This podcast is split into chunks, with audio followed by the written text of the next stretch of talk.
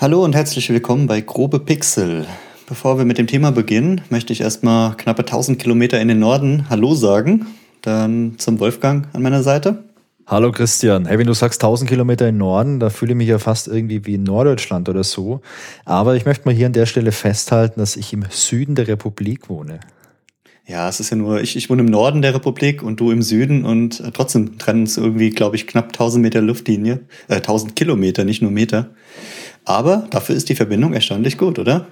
Ja, das ist halt der Segen des modernen Internets. Ähm, ja, aber Christian, bevor wir jetzt loslegen, würde mich mal interessieren, wie ist die Lage in Spanien? Denn hier in Deutschland, da wird das Wetter langsam ja so unangenehm. Wir haben noch keinen richtigen Winter, es ist noch nicht so unterm Gefrierpunkt, aber es ist schon dieses klassische äh, Schmuddelwetter einfach am Start. Also es regnet viel hier und man braucht schon durchaus mal eine dicke Jacke oder vielleicht auch mal eine warme Mütze, wenn man vor die Tür geht. Und ich bekomme von dir ja ab und an mal Fotos aus deiner Wahlheimat zugeschickt und ja, ich gebe es zu, ich bin da manchmal ein bisschen neidisch, denn da sieht es oftmals sonnig aus, du hast so farbige Drinks oft in der Hand, also das äh, ja, wirkt das, noch sehr. Das ist alles nur Show. Also so ein bisschen verspätet ist es jetzt hier auch angekommen. Die, die, die Bewohner hier sagen, es, es otoño. Äh, es ist jetzt auch Herbst. Ähm, nachdem hier so ein goldener Oktober war, der ja aber in Deutschland, glaube ich, auch war, es war ja wirklich sehr lange warm. Ja, ja. Ähm, ist es hier auch warm geblieben. Man muss ja dazu sagen, äh, ich wohne nicht, wie, wie die meisten glauben, in Südspanien, wo es immer warm ist oder gefühlt immer warm, sondern in Nordspanien. Und Nordspanien ist die gleiche Klimazone wie Deutschland. Ähm, und dadurch, dass es direkt am Atlantik ist, ähm, ist das Klima ein bisschen milder, aber trotzdem hat es die, die gleichen Jahreszeiten und es wird auch mal kühl. Und jetzt ist es, ja, so seit Mitte November ist es jetzt auch mal unter 20 Grad gegangen. Und im Moment sind die Nächte so um die 10 Grad, also schon ein bisschen kühler. Und tagsüber steigt es so auf 17, 18 Grad. Das Einzige, was hier viel mehr ist im Moment, Regenfälle und Winde. Das heißt, wenn es hier stürmt, dann stürmt es richtig. Also ich habe teilweise das Gefühl, das Haus fällt einfach um. Okay. Ähm, und die Regenfälle, die kommen, die sind auch viel heftiger, als ich sie kenne. Ähm, da kannst du teilweise nicht mal mehr durch den Regen durchgucken, weil das einfach so heftig ist. Aber dafür sind sie so kurz.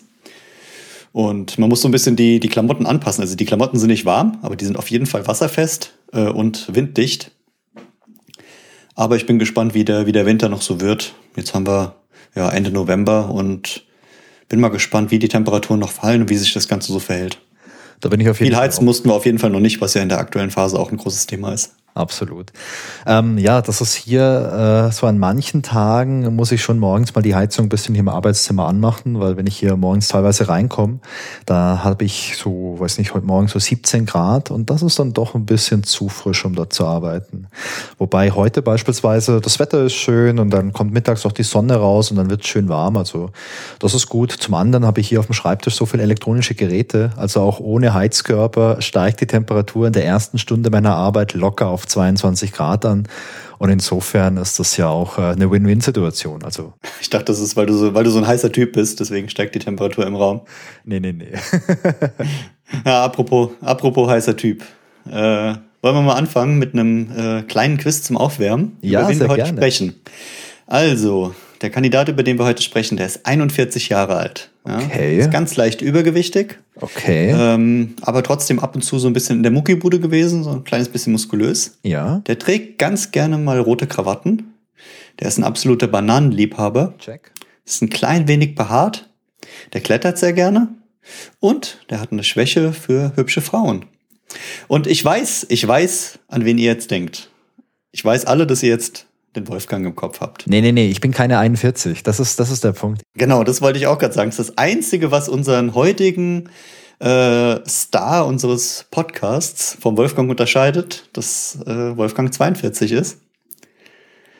Und natürlich ist bei uns die Rede von Donkey Kong oder auch liebevoll DK genannt.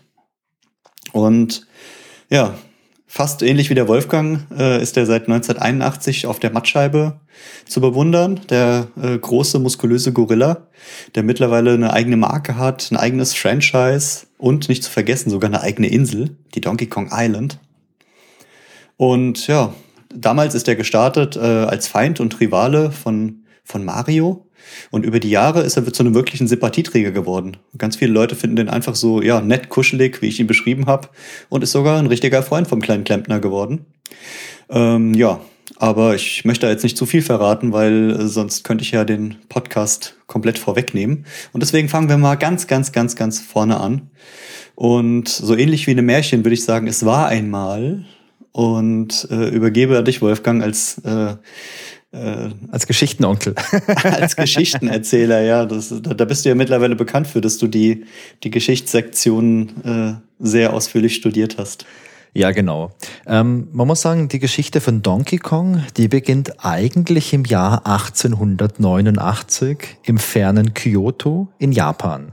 1800? 1889. Ich weiß nicht, was ihr da für Konsolen damals hattet, ähm, aber in Japan hat man damals noch nicht so viel Konsole gespielt, aber man hat viel mit Spielkarten gespielt. Und in diesem Jahr 1889 wird die Firma Nintendo gegründet.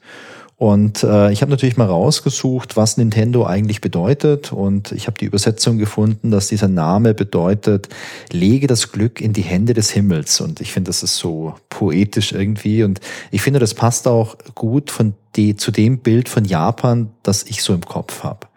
Also wenn wir beide mal eine Firma gründen, dann möchte ich auch, dass die so eine tiefgründige Bedeutung hat. Nur ja. schon mal vorweg. ähm, Nintendo, die produzieren zunächst so ganz traditionelle Spielkarten, und zwar sogenannte Hanafuda-Karten. Die sind da ganz populär in Japan.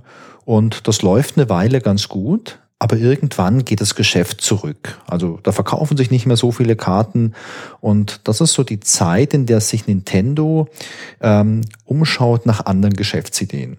Nintendo ist damals in der zweiten Generation schon und wir sind jetzt auch schon von den 1800er Jahren in den 1900er Jahren und die zweite Generation, die äh, wird unter der Leitung vom Schwiegersohn des Gründers geführt.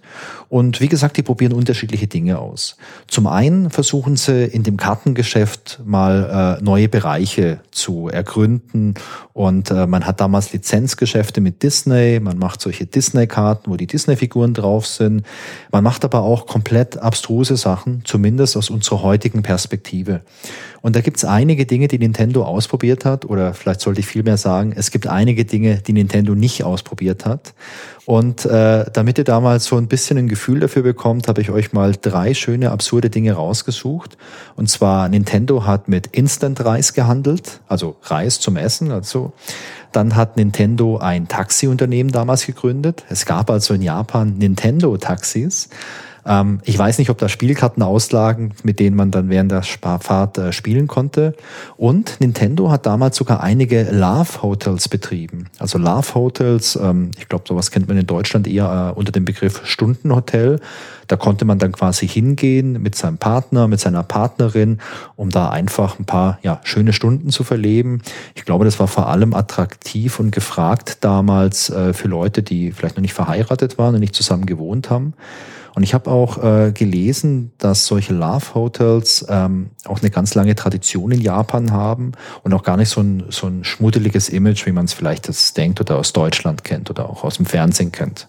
Das kann man auch alles wunderbar miteinander kombinieren, sehe ich gerade. Also man kann mit dem Taxi zum Love Hotel fahren, vor Ort Disney-Karten austauschen und ein bisschen Reis essen, sich vergnügen und vom Taxi wieder heimfahren lassen. Also da ist die, die absolute Kette gebildet, oder? Absolut. Also Nintendo war quasi ein Full-Service-Provider damals schon.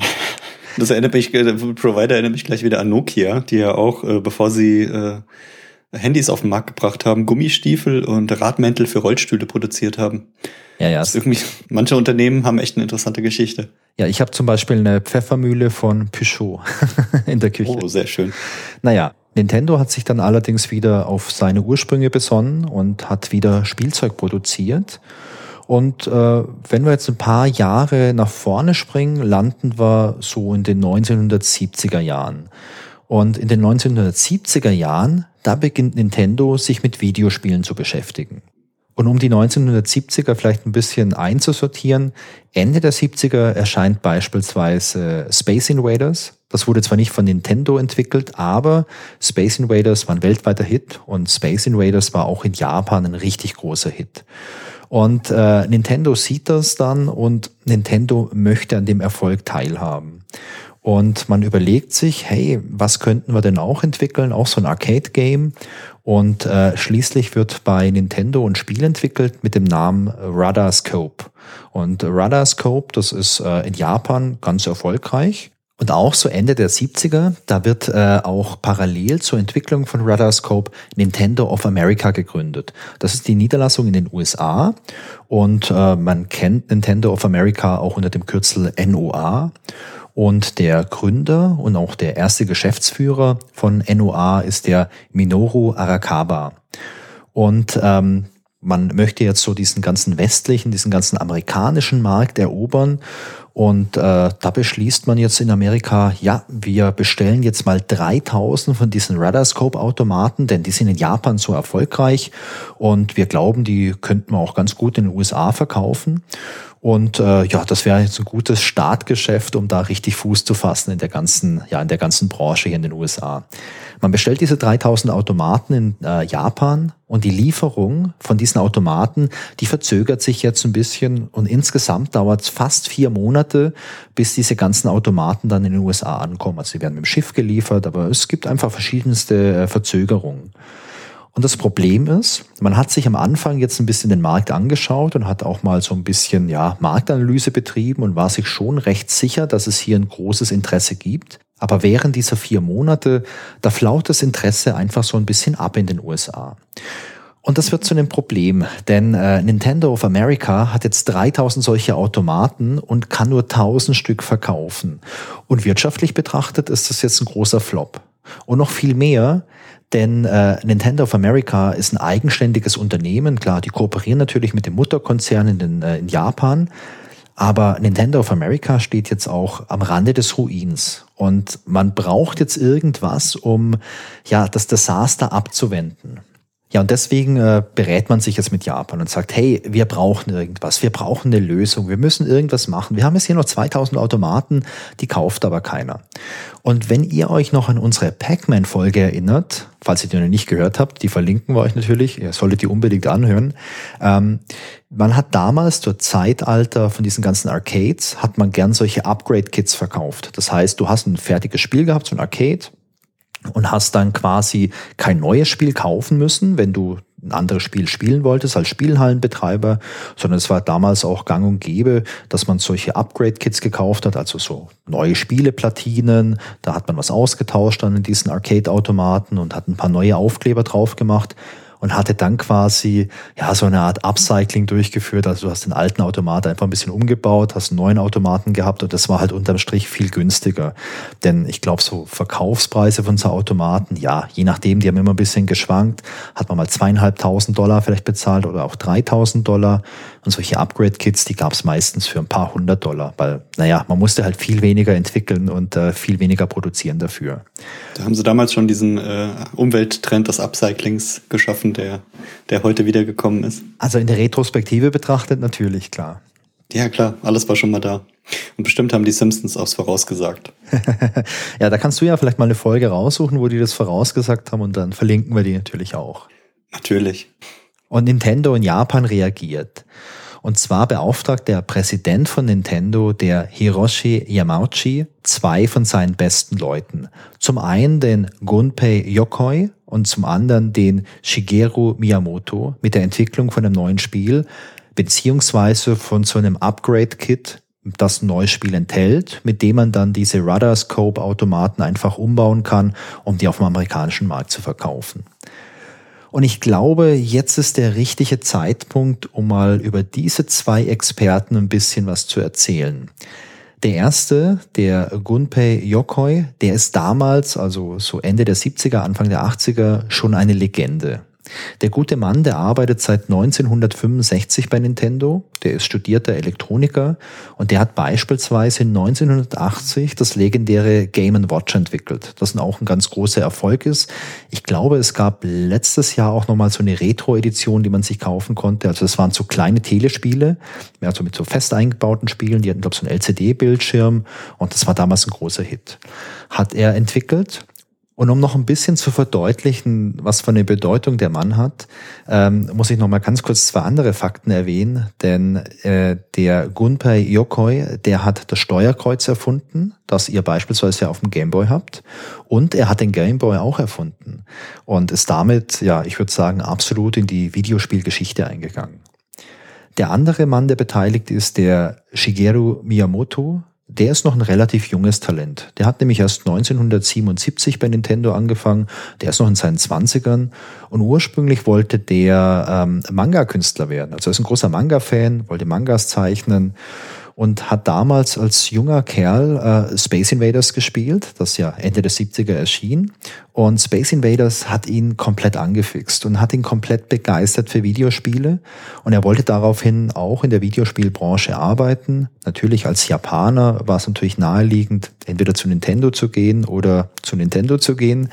Und äh, er konnte damals den Präsidenten von Nintendo mit einem selbstgemachten Spielzeug beeindrucken und hat dadurch einen Job bei Nintendo bekommen. Ich habe im Internet gelesen, dass wohl der Vater von ihm da auch noch irgendwie Connections hat spielen lassen, aber letztendlich hat er schon äh, mit seiner Leistung überzeugt. Und wir werden im Laufe des Podcasts auch noch erfahren, dass es eine gute Entscheidung von Nintendo war, ihn einzustellen. Und der Shigeru Miyamoto, der hat auch schon an der Grafik und am Design von Radarscope mitgearbeitet.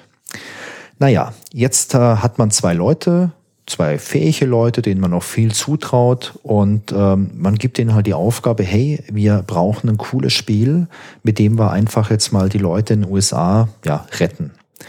Und der äh, Shigeru Miyamoto, der ist dafür zuständig, sich jetzt ein Design auszudenken für ein Spiel, ein Spielkonzept auszudenken.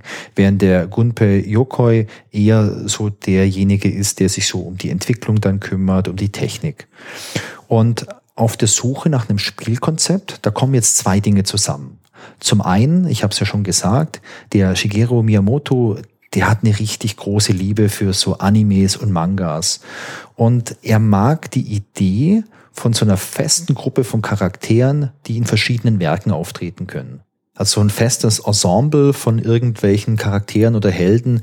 Das gibt's beispielsweise in den Mangas von Osamu Tezuka. Äh, und da ist halt er ein richtig großer Fan davon. Das ist so eine Idee, die er im Kopf hat. Und die andere Idee, äh, die besteht darin, Popeye als Vorlage zu nehmen. Denn Popeye ist damals ein ganz bekannter Comic und ähm, Nintendo verhandelt zu dem Zeitpunkt wegen den Rechten von Popeye. Und es sieht zu dem Zeitpunkt auch so aus, als ob die Rechte kommen. Und dann überlegt er sich jetzt so, okay, ich finde diese Ensemble-Geschichte ganz gut, ich finde es aber auch Popeye gut. Und er beginnt da schon so ein Spielkonzept ent zu entwickeln. In diesem ersten Konzept geht es darum, dass man jetzt so eine Art Labyrinth hat und mit einer Spielfigur durch dieses Labyrinth durch muss. Ja, und dann ist das Problem, dass es mit den Rechten nicht klappt. Also Nintendo bekommt die Rechte nicht und ähm, der Shigeru Miyamoto, der sagt sich jetzt, okay, ähm, ich habe eine Grundidee schon entwickelt auf Basis von diesen drei Charakteren, die es bei Popeye gibt. Hey, ich nehme jetzt einfach die Idee von den Charakteren und ich gebe denen halt irgendwie ein bisschen andere Eigenschaften, ich gebe denen andere Namen und so wird dann aus dem Held Popeye wird ein Handwerker, ein Zimmermann, der heißt ursprünglich Mr. Video, weil äh, Mr. Video von, es ist ein Videospiel. Aus der Olivia wird die Pauline, das ist die Freundin von Mr. Video. Und aus Brutus wird ein Affe, und zwar der Donkey Kong. Und äh, das ist so das Grundkonzept, das er hat. Und da wird viel dann herum äh, experimentiert und noch viel dran, dran ja, gebaut. So ein spannender Fakt ist beispielsweise, ähm, man hat ja diese fertigen Arcade-Automaten von Radarscope und die haben halt so einen Steuerknüppel, mit dem man halt was steuern kann. Und dann gibt's aber auch noch eine Taste. Und äh, jetzt könnt ihr euch vorstellen, wenn man jetzt schon irgendwelche neuen Spielemodule einbaut, irgendwelche neuen Platinen reinsteckt und neue Aufkleber drauf macht, damit man jetzt diesem Spiel ein neues Leben einhaucht, dann wäre es natürlich auch ganz cool, wenn die ganzen Steuerelemente, die es gibt, wenn die auch eine Funktion hätten. ist klar. Weil sonst ist es schon ein bisschen doof. Du hast einen ganz coolen neuen Arcade-Automaten irgendwo und äh, das sind jetzt irgendwelche Knöpfe, die haben keine Funktion. Das irritiert vielleicht die Spieler. Naja, und jetzt hat er ja diesen Handwerker, den man steuern kann, diesen Mr. Video, und der soll eigentlich irgendwie durch ein Labyrinth gesteuert werden. Und es gibt noch diesen Affen und der entführt halt eine Frau. Also der Christian erzählt, glaube ich, nachher noch ein bisschen was zum Thema äh, Story, also Storytelling in äh, Donkey Kong. Aber dieser Knopf, der braucht eine Funktion. Und man kommt dann irgendwann mal drauf, dass man mit dem Knopf ja auch springen könnte. Und äh, das Konzept wird entsprechend umgebaut. Man bezieht diese, diesen, diesen Knopf halt mit ein. Und darum ändert sich dann auch der Name. Und das wisst ihr ja vielleicht auch, dass der Held aus Donkey Kong, dass der ja nicht Video Man hieß oder Mr. Video, sondern äh, der hieß Jumpman, weil er eben springen konnte. Und da ist auch so, so eine kleine ja, Veranlagung oder so eine kleine Analogie drin. So viele Helden, die hatten damals irgendwelche irgendwas Man-Namen, also sowas wie Pac-Man zum Beispiel. Und da kam sie halt auch drauf, dass sie dann eben den Typ, weil er halt springen konnte, dann halt Jumpman nannten.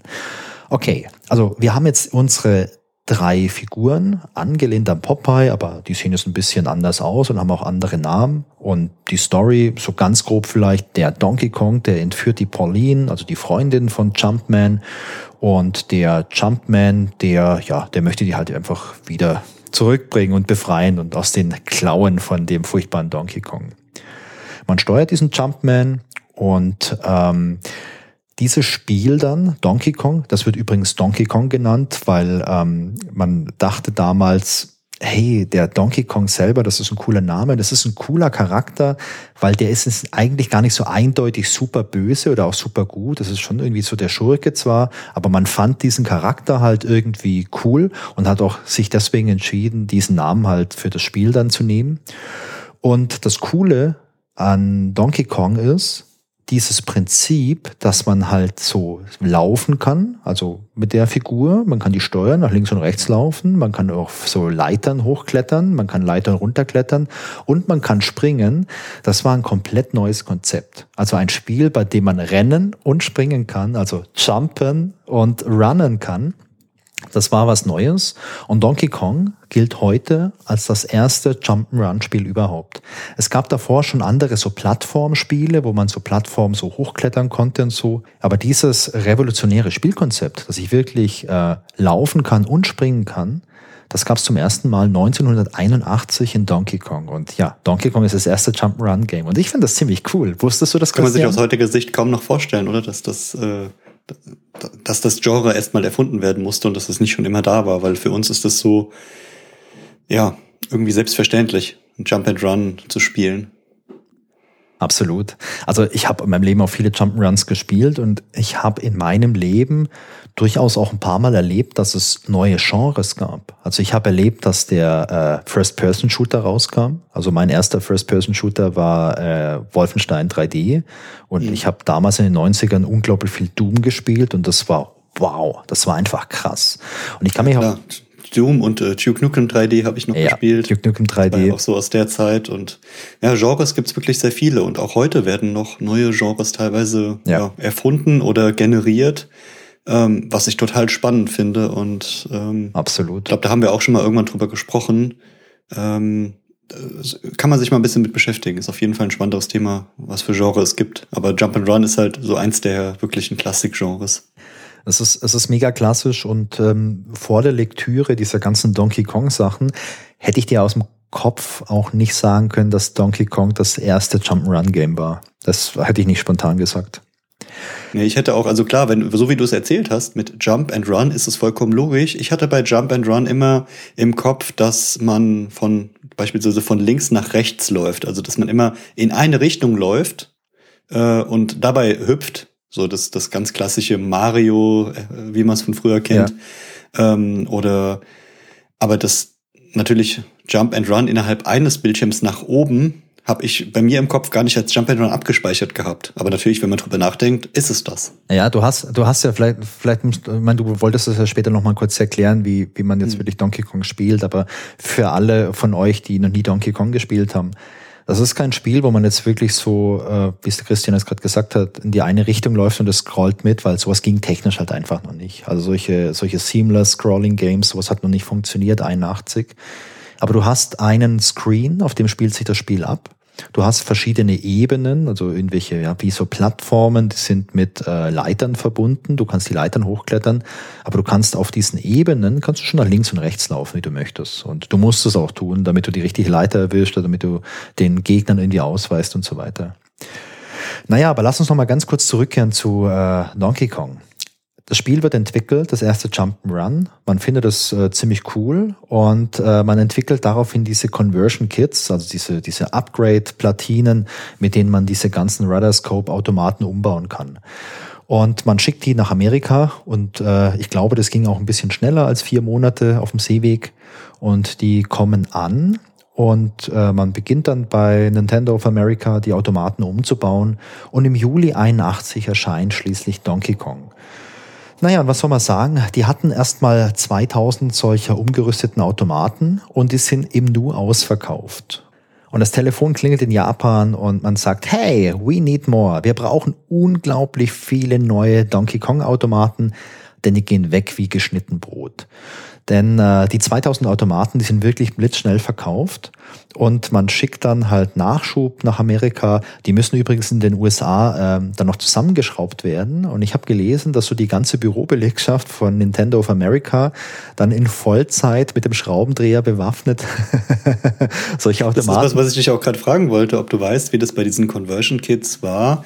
Konnte die jeder zusammenbauen ja. oder musste das spezielle Techniker sein? Weil wenn ich mir vorstelle, ich habe jetzt irgendwie so keine so eine so eine Bar oder so eine Spielhalle, habe da so einen Automaten stehen, muss dann da jemand kommen und das machen? Oder kann ich mir so ein Conversion Kit kaufen und mit ein bisschen handwerklichem Geschick baue ich das selbst um, mache ein paar neue Sticker drauf und. Das kannst du selber machen. Das, das war ja die Idee damals. Das kannst du selber mhm. machen, da ist eine Anleitung dabei. Ich meine, das ist ja nicht so eine krasse Mikroelektronik. Also das war ja noch Elektronik äh, mit sehr großen Bauteilen. Und es war auch eine Idee, dass diese Arcade-Besitzer das halt selbst kaufen und halt auch selbst umrüsten können. Das gab ja auch, das hatten wir bei der Pac-Man-Folge, es gab ja quasi auch Dritthersteller von solchen Conversion oder solchen Extension-Kits, die die quasi auch ohne offizielle Lizenz verkauft haben, jetzt von den, von den offiziellen Herstellern. Und ähm, ja, das war schon einfach einzubauen. Auf jeden Fall die Umrüstung von den Radarscope-Automaten, da hat man bei Nintendo selbst gemacht und die neuen Automaten hat man anfangs auch alle im Büro selber zusammengeschraubt. Und um mal ein bisschen Eindruck zu bekommen, wie viele Automaten das waren. Ich habe ja gesagt, am Anfang hatten sie 2000, die waren super schnell weg. Und insgesamt wurden 60.000 Automaten verkauft. Also das ist schon viel, 60.000 Stück. Und sagen, so, so ein ganz kleines bisschen skaliert. Also wenn du sagst, am Anfang ging das gar nicht und äh, dann plötzlich von 2000 auf 60.000 hat sich ordentlich was getan. Ja, und ähm, Nintendo of America hat damit einen Umsatz von 180 Millionen Dollar gemacht, was richtig viel ist. Und spannend ist, von diesen 180 Millionen Dollar wurden 100 Millionen bereits 1981 gemacht. Und nochmal zur Erinnerung, das Spiel erscheint im Juli 81, also in einem halben Jahr haben die 100 Millionen Dollar Umsatz gemacht. Wow. Oh, das ist richtig viel für. Ich kann mir vorstellen, da die Entwicklung auch bei denen liegt und die Software und dass die es selbst gemacht haben, da ist bestimmt auch äh, ordentlich Marge dran. Ja, glaube ich auch.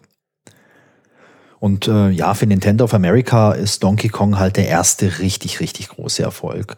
Und die ganzen Bedenken, die man hatte, denn ich habe es ja gesagt, äh, Nintendo of America, die standen ja quasi kurz vorm Konkurs. Also die, die haben ja schon quasi im Geiste die Firma dicht gemacht.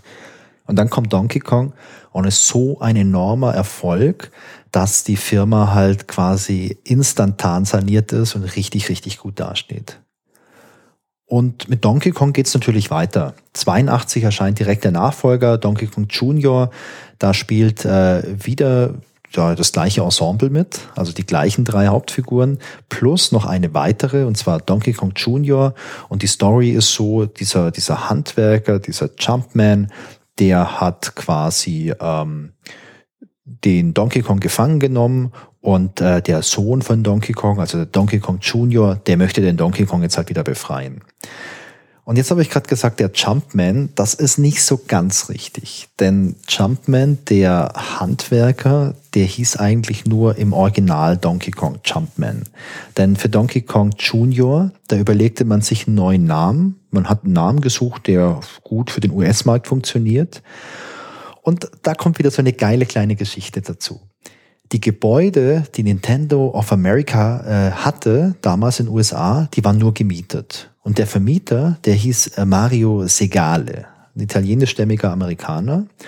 Und äh, ich habe gelesen, dass Nintendo damals wohl ein paar Rückstände bei ihm hatte. Und um ihm so ein bisschen auch zu schmeicheln und auch mal Danke zu sagen für alles, hat man dann seinen Namen genommen für die Hauptfigur in Donkey Kong Jr. Und Jumpman hieß deswegen nicht mehr Jumpman, sondern Mario. Und äh, vielleicht sagt euch der Name Mario was. Und ähm, ja, Donkey Kong Jr. verkaufte sich auch gut. Man merkte, dass die Hauptfigur, dieser Mario, sehr, sehr populär ist. Naja, und dann entscheidet man sich in Japan, dass man ein neues Spiel entwickelt und diese Figur, dieser Mario, da die Hauptrolle spielen darf. Und dieses Spiel, das heißt äh, Mario Bros. Und ähm, das kennt ihr wahrscheinlich auch. Und entwickelt wurde das wieder um das Team um Shigeru Miyamoto und äh, Gunpei Yokoi. Und äh, ja, über Mario, ich glaube, da erzählen wir in einer anderen Folge mal was. Aber ähm, ja, ist, glaube ich, eine der erfolgreichsten Videospielserien der Welt. Und die Ursprünge, die liegen eigentlich in dem Spiel Rudder Scope und dem Misserfolg in Amerika. Das ist auf jeden Fall echt interessant. Ich wusste nicht, dass äh, Mario äh, gerade auch mit seinem leicht italienischen Akzent äh, damals von dem den Namen von dem Vermieter bekommen hat. Also es ist interessant, wie so äh, wie solche Zusammenhänge dann entstehen. Ja, und ein ganz kleiner Spoiler für alle Leute, die gerade zuhören. Wenn ihr ganz bis zum Schluss durchhaltet, dann erfahrt ihr nochmals so einen weiteren lustigen Namensfakt. Bin ich mal gespannt, ob ich bis zum Ende heute durchhalte. Christian, wie sieht's denn eigentlich aus? Ich habe jetzt schon ein paar Mal angeteasert, dass du noch was über die Story und über das Spiel selber erzählst. Könntest du uns mal mitnehmen auf eine Reise ins Jahr 1981 in den wilden Arcade-Dschungel zu Donkey Kong und Pauline und Jumpman? Ja, natürlich gerne. Also nach deiner äh, ausführlichen Geschichte habe ich gedacht, mache ich long, long story short. Also Donkey Kong war so ein großer böser Gorilla, der ja Jumpmans Freundin Pauline erführt hat um irgendwas mit ihr zu tun. Das äh, ist nicht ganz klar. Das kann man noch nicht erfahren. Ja, und Jumpman kam dann, um Pauline zu retten. Und als Spieler geht man halt durch diese, ich glaube, du hast vorhin gesagt, vier Spielfelder, uh, muss ausweichen, was Donkey Kong einem entgegenschleudert und am Ende befreit man Pauline. Ja, und das war's. Aber ja, ihr kennt das ja von uns. Wir sind grobe Pixel und äh, so eine kleine kurze Story, das ist ja nichts für uns. Und deswegen machen wir aus Long Story Short einmal Short Story Long. Und äh, haben dann noch ein bisschen mehr vorbereitet. Also, Donkey Kong ist, wird als primitives Plattformspiel bezeichnet. Ich finde es ganz schön, ein primitiver Primat. Ähm, ein schönes äh, Wortspiel. Auf jeden Fall ist die gleichnamige Figur Donkey Kong äh, de facto der Bösewicht des ganzen Spiels. Und der Held ist der Zimmermann. Ähm, und in der, in der japanischen Spielenhallen-Version ähm, war er komplett namenslos und wurde dann später Jumpman genannt. Und dann, wie Wolfgang gerade erzählt hat, später wurde es dann Mario. Und ja, der Donkey Kong, der entführt äh, den, die Freundin vom Jumpman, die ursprünglich Lady hieß und später in Pauline umbenannt wurde. Und als Spieler schlüpft man in die Rolle rein äh, vom Jumpman, um Pauline zu befreien. Und interessant ist, dass das erste Mal das Szenario der Jungfrau in Nöten auftritt in der Geschichte. Und das war dann auch eine Vorlage für unzählige Videospiele, wo das immer wieder ein Thema wurde. Ähm, da habe ich auch noch mal ein bisschen drüber nachgelesen und äh, da ist wichtig zu wissen, heute ist das kein Thema mehr, was in Videospielen vorkommt und auch ungern benutzt wird. Das heißt, heute ist es äh, natürlich gang und gäbe, dass äh, Frauen eine gleichberechtigte Rolle haben in, in Videospielen. Und dieses ganz klassische, die Jungfrau wird entführt und muss von einem Helden gerettet werden, ähm, ja, ist, ist kein gängiges Szenario mehr. Wenn es noch vorkommt, ähm, dann ist es aus meiner Sicht nicht mehr ganz aktuell und zeitgemäß. Ähm, das Spiel verwendet für die damalige Zeit erstaunlich viele Grafiken und so ganz kleine Animationen, die so einen, einen gewissen Charakter bilden. Das ist auch äh, einmalig zu der Zeit. Äh, als Beispiel ist, wenn äh, Mario oder Jumpman stirbt, grinst Donkey Kong. Und auch am Anfang ähm, hat Pauline hat ein, ein rosa Kleid, was sich sogar bewegt, hat lange Haare, wo, bei denen man sieht, dass sie sozusagen sehr auf ihre Optik achtet. Ähm, und es erscheint ab und zu eine Sprechblase, wo dann zum, äh, zum Beispiel drin steht Help, äh, um zu zeigen, hey, ich brauche die Hilfe und mir muss jemand helfen. Und der, der Jumpman, der hat eine, eine rote Latzhose an und eine rote Mütze, ähm, die aber allerdings nur darstellen soll, dass er ein ganz einfacher Charakter ist. Äh, damals in Japan war es üblich, dass wie, wie, in Japan wurde es ein Jedermann-Charakter genannt. Das heißt, äh, ja, ein, ein ganz normaler Handwerker, ähm, Mitarbeiter irgendwo, sondern also er sollte nichts Besonderes darstellen, sondern einfach nur ein ganz normaler, äh, ja, wie nennt man das denn, Mensch sein, Wolfgang? Ja, so, so ähm, Max Mustermann vielleicht irgendwie. Ja, genau, Max Mustermann ist ein guter Vergleich. Also der, der sollte wirklich keine besondere Rolle darstellen, sondern einfach nur jemand sein, der diese Frau retten kann. Aber ohne besondere, ohne besondere Fähigkeiten oder Superpower.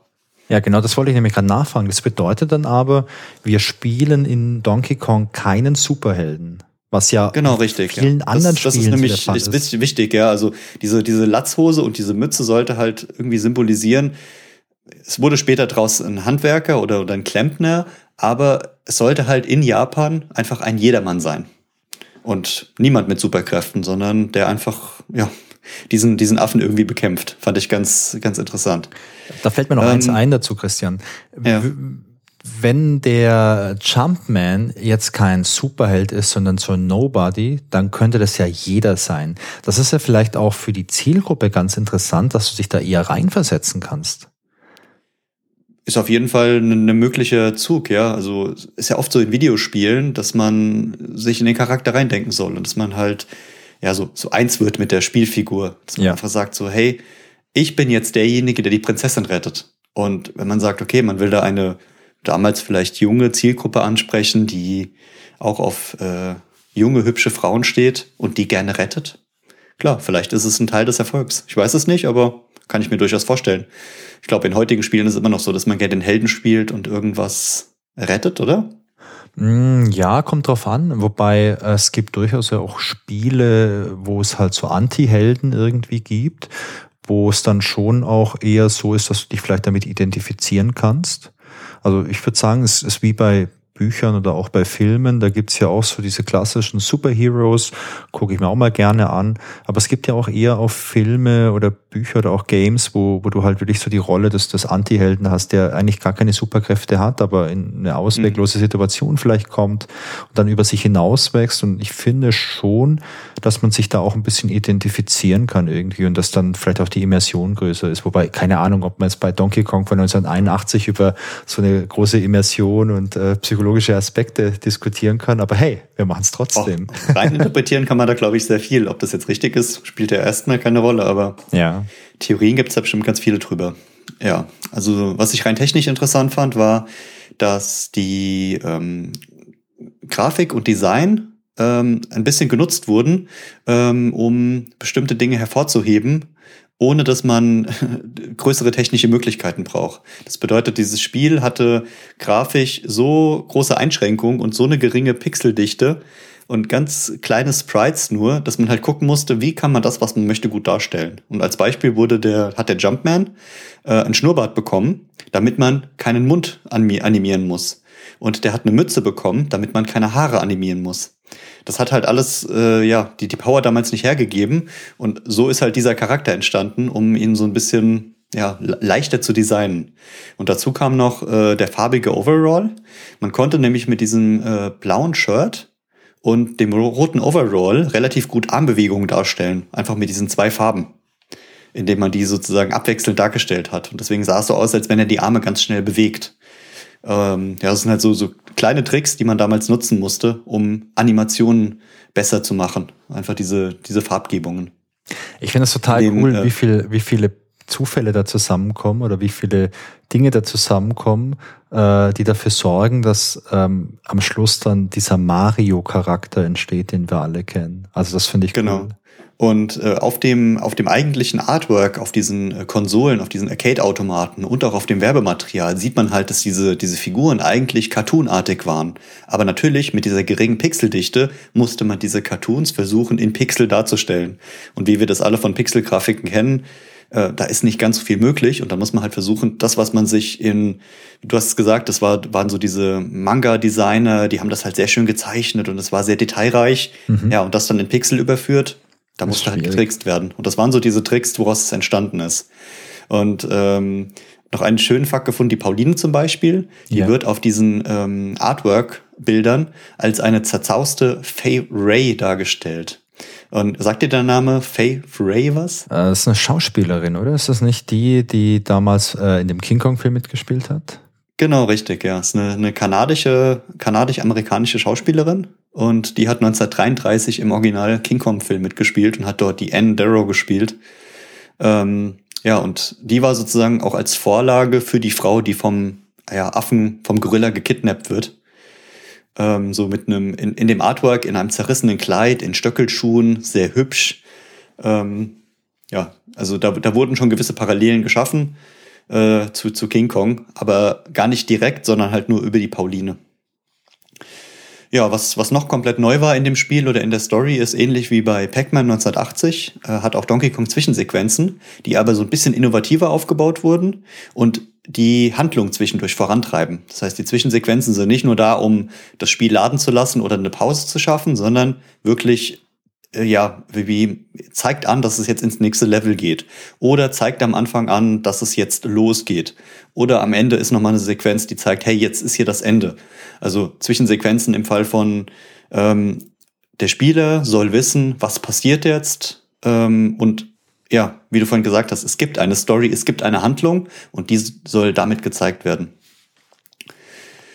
Ja, und dann kommen wir mal zu dem Beginn des Spiels. Wie geht's denn überhaupt los?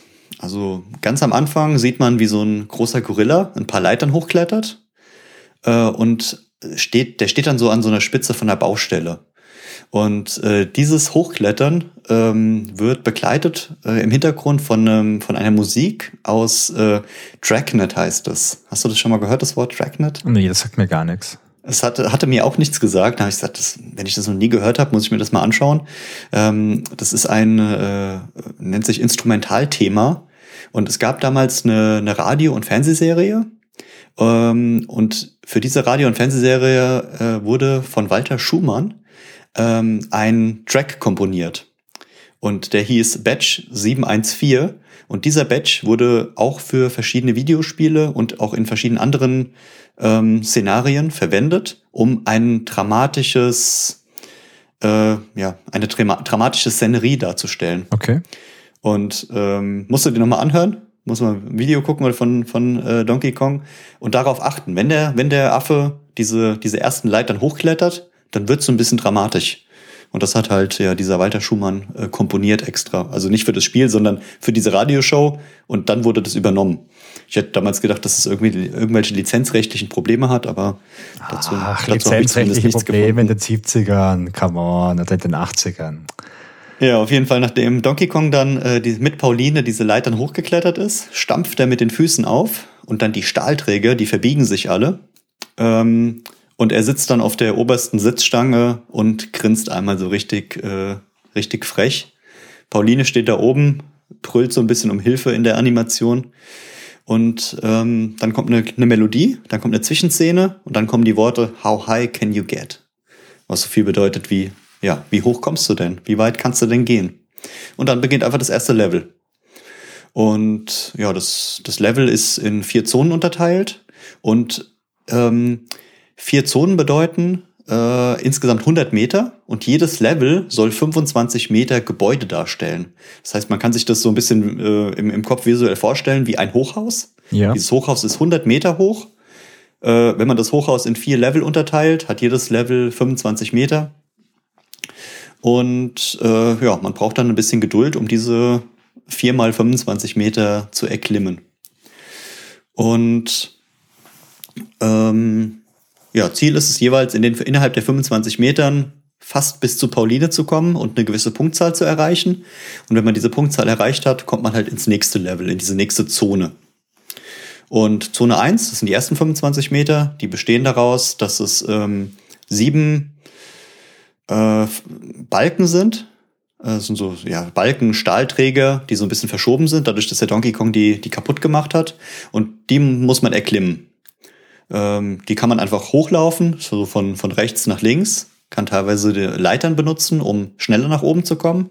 Ja. Und das Schwierige ist dann, man muss verschiedene Gegenstände ausweichen, die der Donkey Kong runterwirft.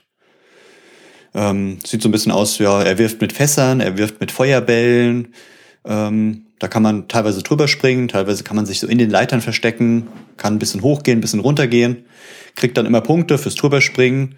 Und äh, ich habe gesehen, es gibt noch Gegenstände, die man finden kann, zum Beispiel einen Hammer. Dann kann man einen Hammer finden, dann haut der Jumpman die ganze Zeit mit einem Hammer auf den Boden und kann die Fässer zerhauen. Ja, und wenn man dann ganz oben angekommen ist, ähm, geht direkt ins nächste Level. Ist dann sozusagen von Meter 25 bis Meter 50. Ähm, da ist es dann nicht mehr sieben Stockwerke, sondern es ist dann so ein fünfstöck, äh, fünfstockiges Gebäude. Also innerhalb dieses Abschnitts und da werden dann Feuerbälle geworfen. Es sind auch ganz viele Leitern vorhanden, ist eine bisschen andere Optik.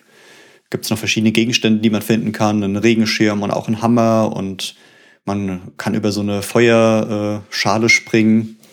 Also sozusagen sind einfach verschiedene Herausforderungen. Es ist schwierig zu beschreiben, wenn man es nur sieht. Wolfgang, wie würdest, wie würdest du es noch ergänzen? Ja, ich würde sagen, es ist halt, jeder Level hat halt wirklich so ja, Plattformen, die übereinander angeordnet sind und das Ziel ist immer, auf die oberste Plattform zu kommen und unterschiedlichsten Dingen auszuweichen. Und ich meine, du kannst dann springen, was ist ja ein Jump-and-Run-Spiel, oder du kannst halt entsprechend über so eine Leiter hochklettern und irgendwelchen Gegenständen ausweichen. Und ja, also ich habe jetzt auch gerade noch ein paar Screenshots vor mir die sind schon farbenfroh, auch die Levels. Die sehen alle ein bisschen anders aus, aber ja, vom Grundprinzip sind die schon alles sehr Grundprinzip ähnlich. ist gleich. Also bei Level Zone 3 ist dann 50 bis 75 Meter. Da gibt's dann noch so kleine Aufzüge, die hoch und runter ja. fahren. Da kann man sich draufstellen, kommt ein bisschen woanders hin, muss dann wieder über Leitern springen und ja, es werden halt trotzdem wieder Feuerbälle nach einem geworfen.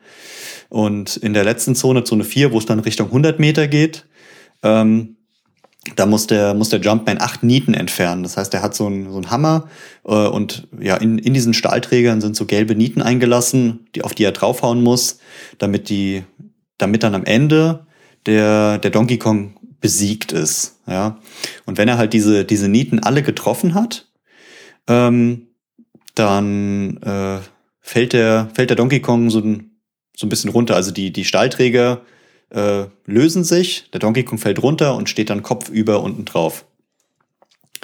Ähm, das Ganze ist nochmal in so, in so ein paar Level eingeteilt unter, äh, innerhalb dieser, dieser Zonen. Und äh, Wolfgang, hast du was über, über das letzte Level gelesen? Ich habe nur mal gelesen, dass es da in so einem Programmierfehler gibt, weswegen man es nicht beenden kann, was ja leider so ein bisschen Tradition hat bei manchen älteren genau. Spielen. Ich, ich habe hier als, als Vermerk gemacht, äh, Referenz zu Folge 15 Pac-Man, Pac ja. ähm, weil das, das Level 256 in Pac-Man ist hier wie bei Donkey Kong das Level 22. Das wird nämlich äh, auch als Killscreen äh, benannt. Was ist da das los? Hat ein Programmierfehler verhindert, dass man diese Phase übersteht ähm, man hat einfach weniger Zeit, äh, als das Level äh, eigentlich benötigt. Das heißt, man kann das Spiel trotzdem zu Ende spielen, aber nicht mit der Punktzahl, die man eigentlich gerne haben möchte. Eine kleine Frage, Christian. Jetzt hast ja, du erklärt, dass es hier vier verschiedene so Screens gibt, die entsprechen mhm. immer so 25 Meter hoch aus. Das Ziel ist, ganz hoch zu klettern und oben halt den verdammten Affen zu besiegen. Jetzt sagst mhm. du aber auch, der letzte Level ist Level 22. Man kann den nicht bestehen. Wo ist nochmal der Zusammenhang zwischen diesen vier Screens und den einzelnen Leveln? Ist das dann nur der höhere Schwierigkeitsgrad oder? Genau, richtig, ja. Okay. Ähm, also da, da, gibt es einmal zwei verschiedene Varianten, muss man drauf eingehen. Und zwar gibt es einmal die amerikanische Variante und die japanische Variante. Ja, klar, natürlich. Das heißt, ähm, natürlich, äh, also Level bedeutet sozusagen Durchgänge.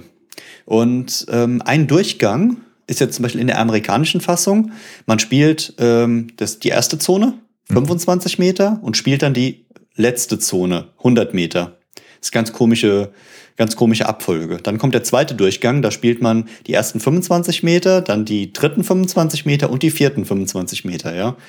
Äh, dann kommt die, der dritte Durchgang, also ist eine wirklich, ja, komische, komplexe Abfolge. Und in der japanischen Fassung, die ich in dem Fall besser finde, da spielt man in jedem Durchgang die ersten 25, die zweiten 25, die dritten und die vierten immer wieder in der korrekten Reihenfolge durch. Ah, okay. Das heißt, Level 1 ist, du spielst von 0 bis 100 Meter, bis, Oben bist du bei Donkey Kong, dann kommt Durchgang 2. Und was sich äh, innerhalb der Durchgänge ähm, tut, ist, es wird schwerer.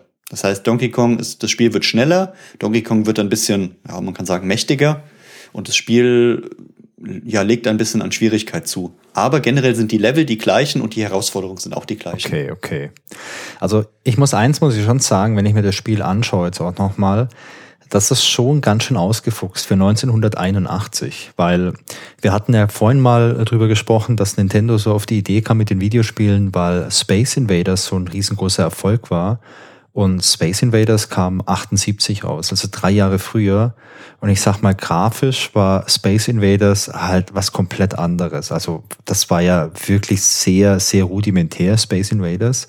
Und ähm, falls ihr äh, Donkey Kong nicht gespielt habt, schaut euch unbedingt mal ein Video an, Christian. Da verlinkt man noch was, würde ich sagen, mal so ein, genau. so ein, äh, so ein Durchspielvideo.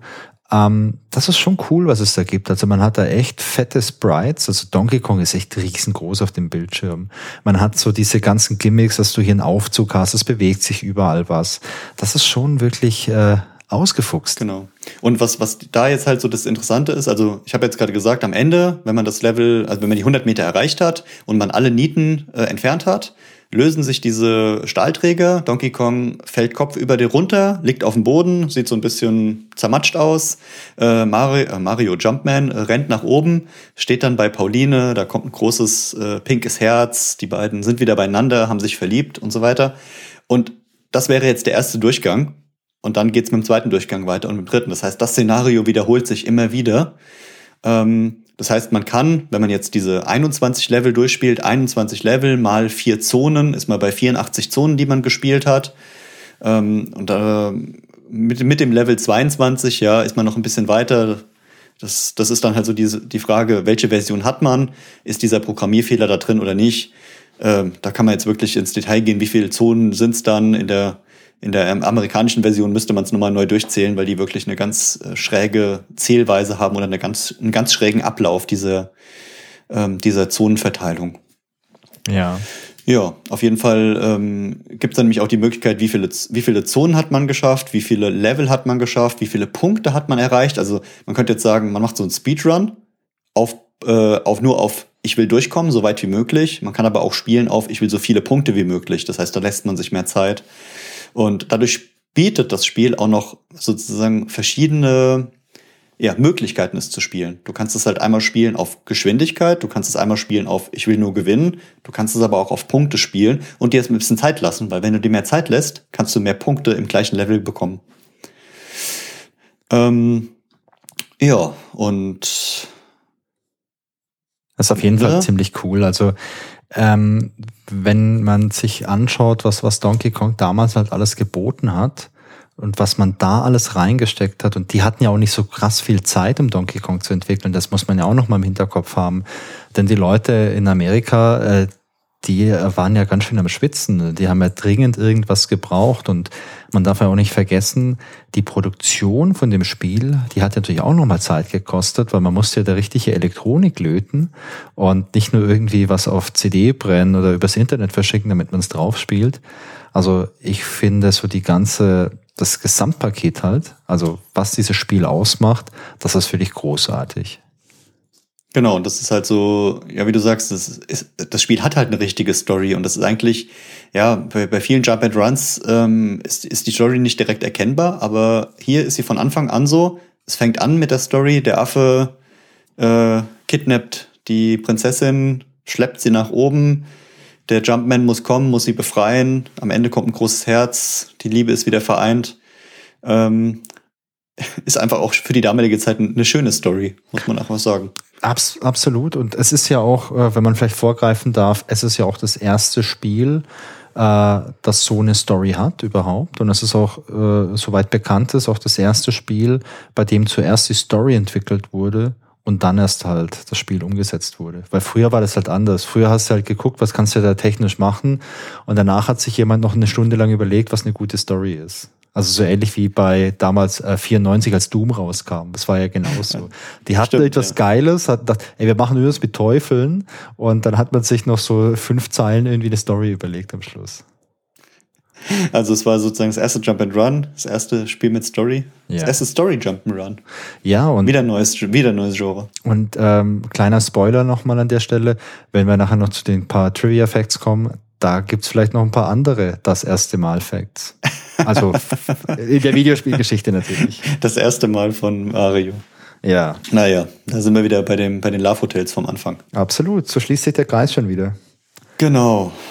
Ja, Christian, ähm, was mich noch interessieren würde, wäre, jetzt haben wir uns mal ein bisschen drüber unterhalten, wie das Spiel so aussah, was man da machen musste.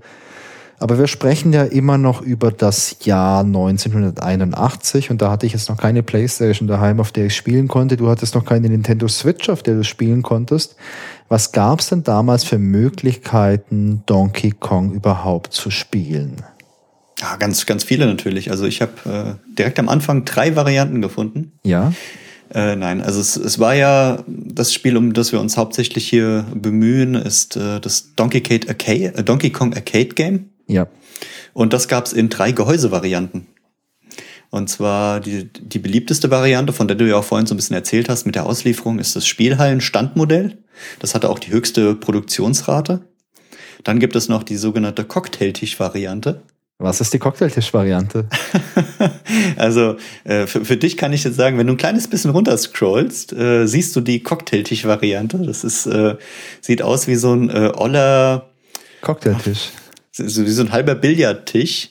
Ja. Ähm, auch eine ganz niedrige Höhe, wo man sich so an so ein ja, auf so einen Sessel setzt, würde ich sagen, von der Höhe. Gar nicht steht, sondern eher sitzt.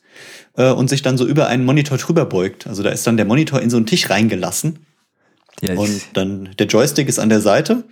Ja, und dann guckt man halt von oben in so einen Tisch rein. Also das heißt, man steht nicht vor einem Kasten wie bei dem Standautomaten, sondern man, man sitzt vor einem Tisch und ja, guckt halt in so einen Tisch rein und spielt dieses Spiel. Also ich sehe das Bild jetzt gerade, das mir der Christian hier zukommen hat lassen und äh, wir verlinken euch das natürlich. Äh, ich sag mal, ergonomisch macht das ja gar keinen Sinn. Also dieser Nein, Monitor ist tatsächlich in die Tischplatte eingelassen und ich muss mich jetzt ja mit meinem Oberkörper komplett drüber beugen und spätestens bei Level 12 wieder ein Bandscheibenvorfall, oder? Richtig, genau. Deswegen musste ich dir dieses Bild auch zeigen, weil äh, das ist äh, so absurd. Ähm, ja, und die, die, die dritte Variante ist dann das äh, Mini-Kabinett. Ja. Ähm, das ist direkt unter diesem Bild, findest du das? Ich sehe das. Sozusagen so die, nennen wir es mal die, die Kindervariante von dem Spiel. Ähm, sieht aus wie der große Standautomat, vor dem man spielt und richtig zockt. Halt nur irgendwie so halb so groß.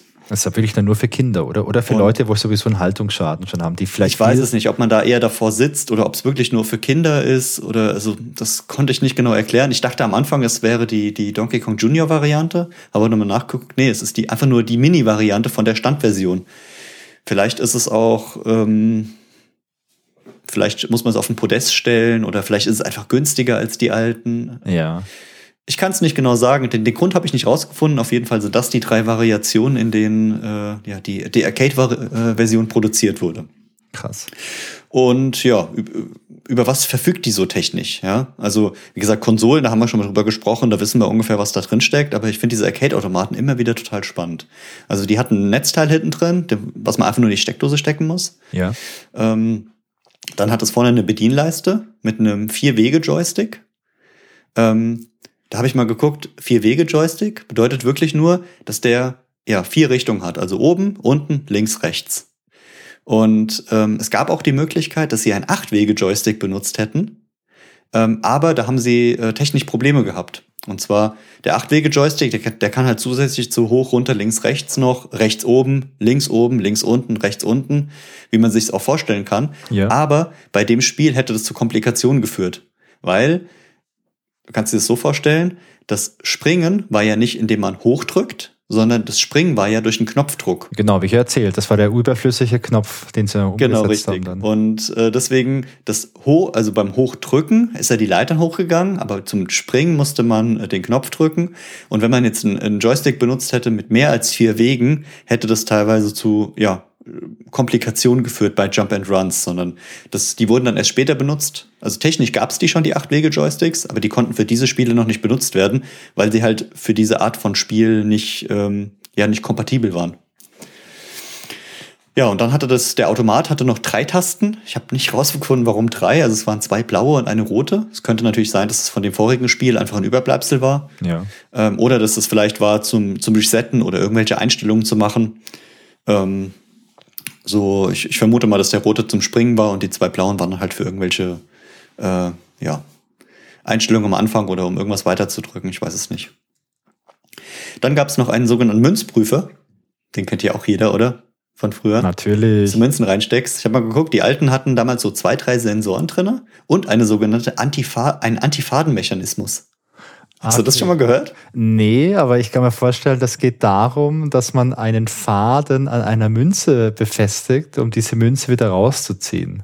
Genau, richtig. Und dieser Antifadenmechanismus funktioniert wirklich so, da ist ein Sensor drin, der prüft, ob du da eine Münze am Faden reingetan hast, damit du die Münze nicht, nachdem sie ähm, genommen ist, wieder rausziehst. Da gibt es zwei Möglichkeiten. Eine ist, der Faden wird abgeschnitten und die zweite ist, die Münze wird halt nicht anerkannt und kommt halt unten wieder raus. Und dann kommt sie aus diesem Schlitz unten wieder raus. Du kannst die Münze rausziehen mit dem Faden, aber dadurch ist die Münze halt nicht gültig. Okay, und dadurch wurde halt schon in den alten Automaten geprüft, äh, ist das alles korrekt, um es vor Missbrauchs zu schützen. Und die anderen Sensoren waren dafür da, um den Durchmesser, die Breite und das Material zu bestimmen, teilweise auch das Gewicht. Also da kommt es halt so drauf an, welche Sensoren genau drin waren. Da gab es auch verschiedene Varianten. Und das konnte man alles ganz genau einstellen. Und äh, je nachdem, das war halt variabel pro Land, ähm, weil jedes Land hat andere Automaten. Oder es gab Standardautomaten mit sogenannten so, so Standard-Coins oder Standard-Token, die man benutzen konnte. Ähm, da konntest du dann hingehen an, den, an die Kasse und konntest sagen, hey, ich hätte jetzt hier gern für 10 Dollar 10 äh, Coins. Ja. Und dann waren das halt Standard-Coins, die dann nur für das Spiel möglich waren. Aber da, also Münzprüfer sind auch ein riesengroßes Thema. Kannst du übrigens auch kaufen. Also wenn du zu Hause einen Automat bauen willst, gibt super Münzprüfer, die aus im, im Retro-Stil. Okay, super. Also merke ich mir mal für, äh, für mein nächstes Weihnachtsprojekt, aber dieses ja, Jahr passt es, glaube ich, zeitlich nicht mehr. Ja, dann war da noch eine, eine Computerplatine drin äh, in dem Gerät. Das ist eine, so eine klassische Hauptplatine mit damals sensationellen 3,072 Megahertz. Aus heutiger Sicht 3 Megahertz ist nicht mehr ganz so viel, oder? Das ist nicht viel, nee, aber damals waren es halt noch andere Zeiten. Genau, und diese 3 Megahertz waren auf einem sogenannten C-Log C80. Äh, ist ein ziemlich bekannter Prozessor, 8-Bit-Mikroprozessor. Äh, und da habe ich auch mal nachgeguckt, der Z80, äh, der ist bis heute lieferbar. Also den kannst du heute noch so bestellen, wie er ist. Der funktioniert noch genauso. Das Gute an dem ist, der war, also der ist für uns als äh, sage ich mal, normalen Menschen noch verständlich, was da passiert. Ja. Das heißt, den kann man noch benutzen, den kann man programmieren. Äh, und mit dem kann man heute noch, könnte man kleine Projekte machen, wenn man sich ein bisschen damit auskennt. Und zwar gebaut wurde der Z80 äh, oder gebaut oder entwickelt wurde der von äh, Federico Fagin. Ist in der Szene auch so ein bisschen bekannt. Der hat nämlich damals Zilog gegründet und hat das gemacht, nachdem er die Firma Intel verlassen hat. Intel ah. ist ja, ja auch vielen ein Begriff. Und der Federico, der hat äh, am berühmten 8080 Mikroprozessor mitentwickelt. Und da hat er sich halt damals gedacht, hey, ich kenne mich da schon so ein bisschen aus, ich habe da mitentwickelt, da mache ich was eigenes draus. Und dann hat er im März 76 diesen Z80 auf den Markt gebracht. Und der Z80 ist bis heute der erfolgreichste äh, Mikroprozessor, der erfolgreichste CPU der Welt in Bezug auf die absolute Größe des Marktes. Ja, der Z80, der wurde bei, also ich kenne den, ähm, der wurde beispielsweise auch bei Pac-Man verwendet. Mhm. Also es war auch der Prozessor und ich habe noch einen kleinen Random-Fakt dazu, das habe ich mir damals durchgelesen, als wir, wir haben mal was über den Gameboy gemacht. Der Prozessor, der im Gameboy drinsteckt, das ist ein, äh, das ist so ein leicht angepasster Klon vom Z80. Also das ist kein Original Z80, aber die haben den damals genommen. Ich weiß gar nicht mehr, welche Firma den hergestellt hat. Nintendo hat den von irgendjemand anderen fertigen lassen damals und da haben die halt gesagt, okay, der ist bewährt, äh, da haben wir schon Erfahrung mit, der, der ist auf dem Markt auch etabliert. Die haben, glaube ich, ja, ein paar kleine Anpassungen vornehmen lassen und haben den dann in den Gameboy eingebaut. Ich weiß nicht, wie es mit den Nachfolgermodellen vom Gameboy war, also mit dem Color und so weiter, das weiß ich nicht mehr. Wobei, ich glaube, Gameboy Color war ja von der Funktionalität eigentlich vergleichbar mit dem normalen Gameboy, nur dass du mhm. die Farben hattest. Aber da bin ich mir nicht sicher. Genau, aber der Color hatte nur die Farben mehr und dann später kam dieser Advanced und da ja, wurde es ein bisschen mehr. mehr. Aber der Color, der war ja. gar nicht so viel aufwendiger. Da, da haben sie nur am Display, glaube ich, ein bisschen ja. geschraubt. Also beim Color bin ich mir nicht sicher, aber im Original Game Boy, da steckt ein Z80, äh, so ein kleiner modifizierter Klon vom Z80 drin. Also ja. Hm. Ja, auf jeden Fall, also wenn man diesen Z80 googelt, äh, kommt man da auf einige Ergebnisse, wo der überall drin steckt und ja, wird auch heute noch benutzt, ähm, je nachdem, was man braucht. Und ja, auf der Platine war zusätzlich noch so, waren so kleine Dip-Schalter mit drauf. Und da habe ich gedacht, so ja, okay, wofür denn? Die waren aber wichtig. Also es war bei dem, äh, bei dem Arcade-Game waren es acht Dip-Schalter. Dip-Schalter sind so, sehen aus wie so kleine Pins, die man ähm, sind nummeriert von eins bis acht und die kann man halt auf null oder eins stellen, also an- oder ausschalten. Und die waren damals äh, wichtig für die äh, Grundeinstellung von dem Spiel.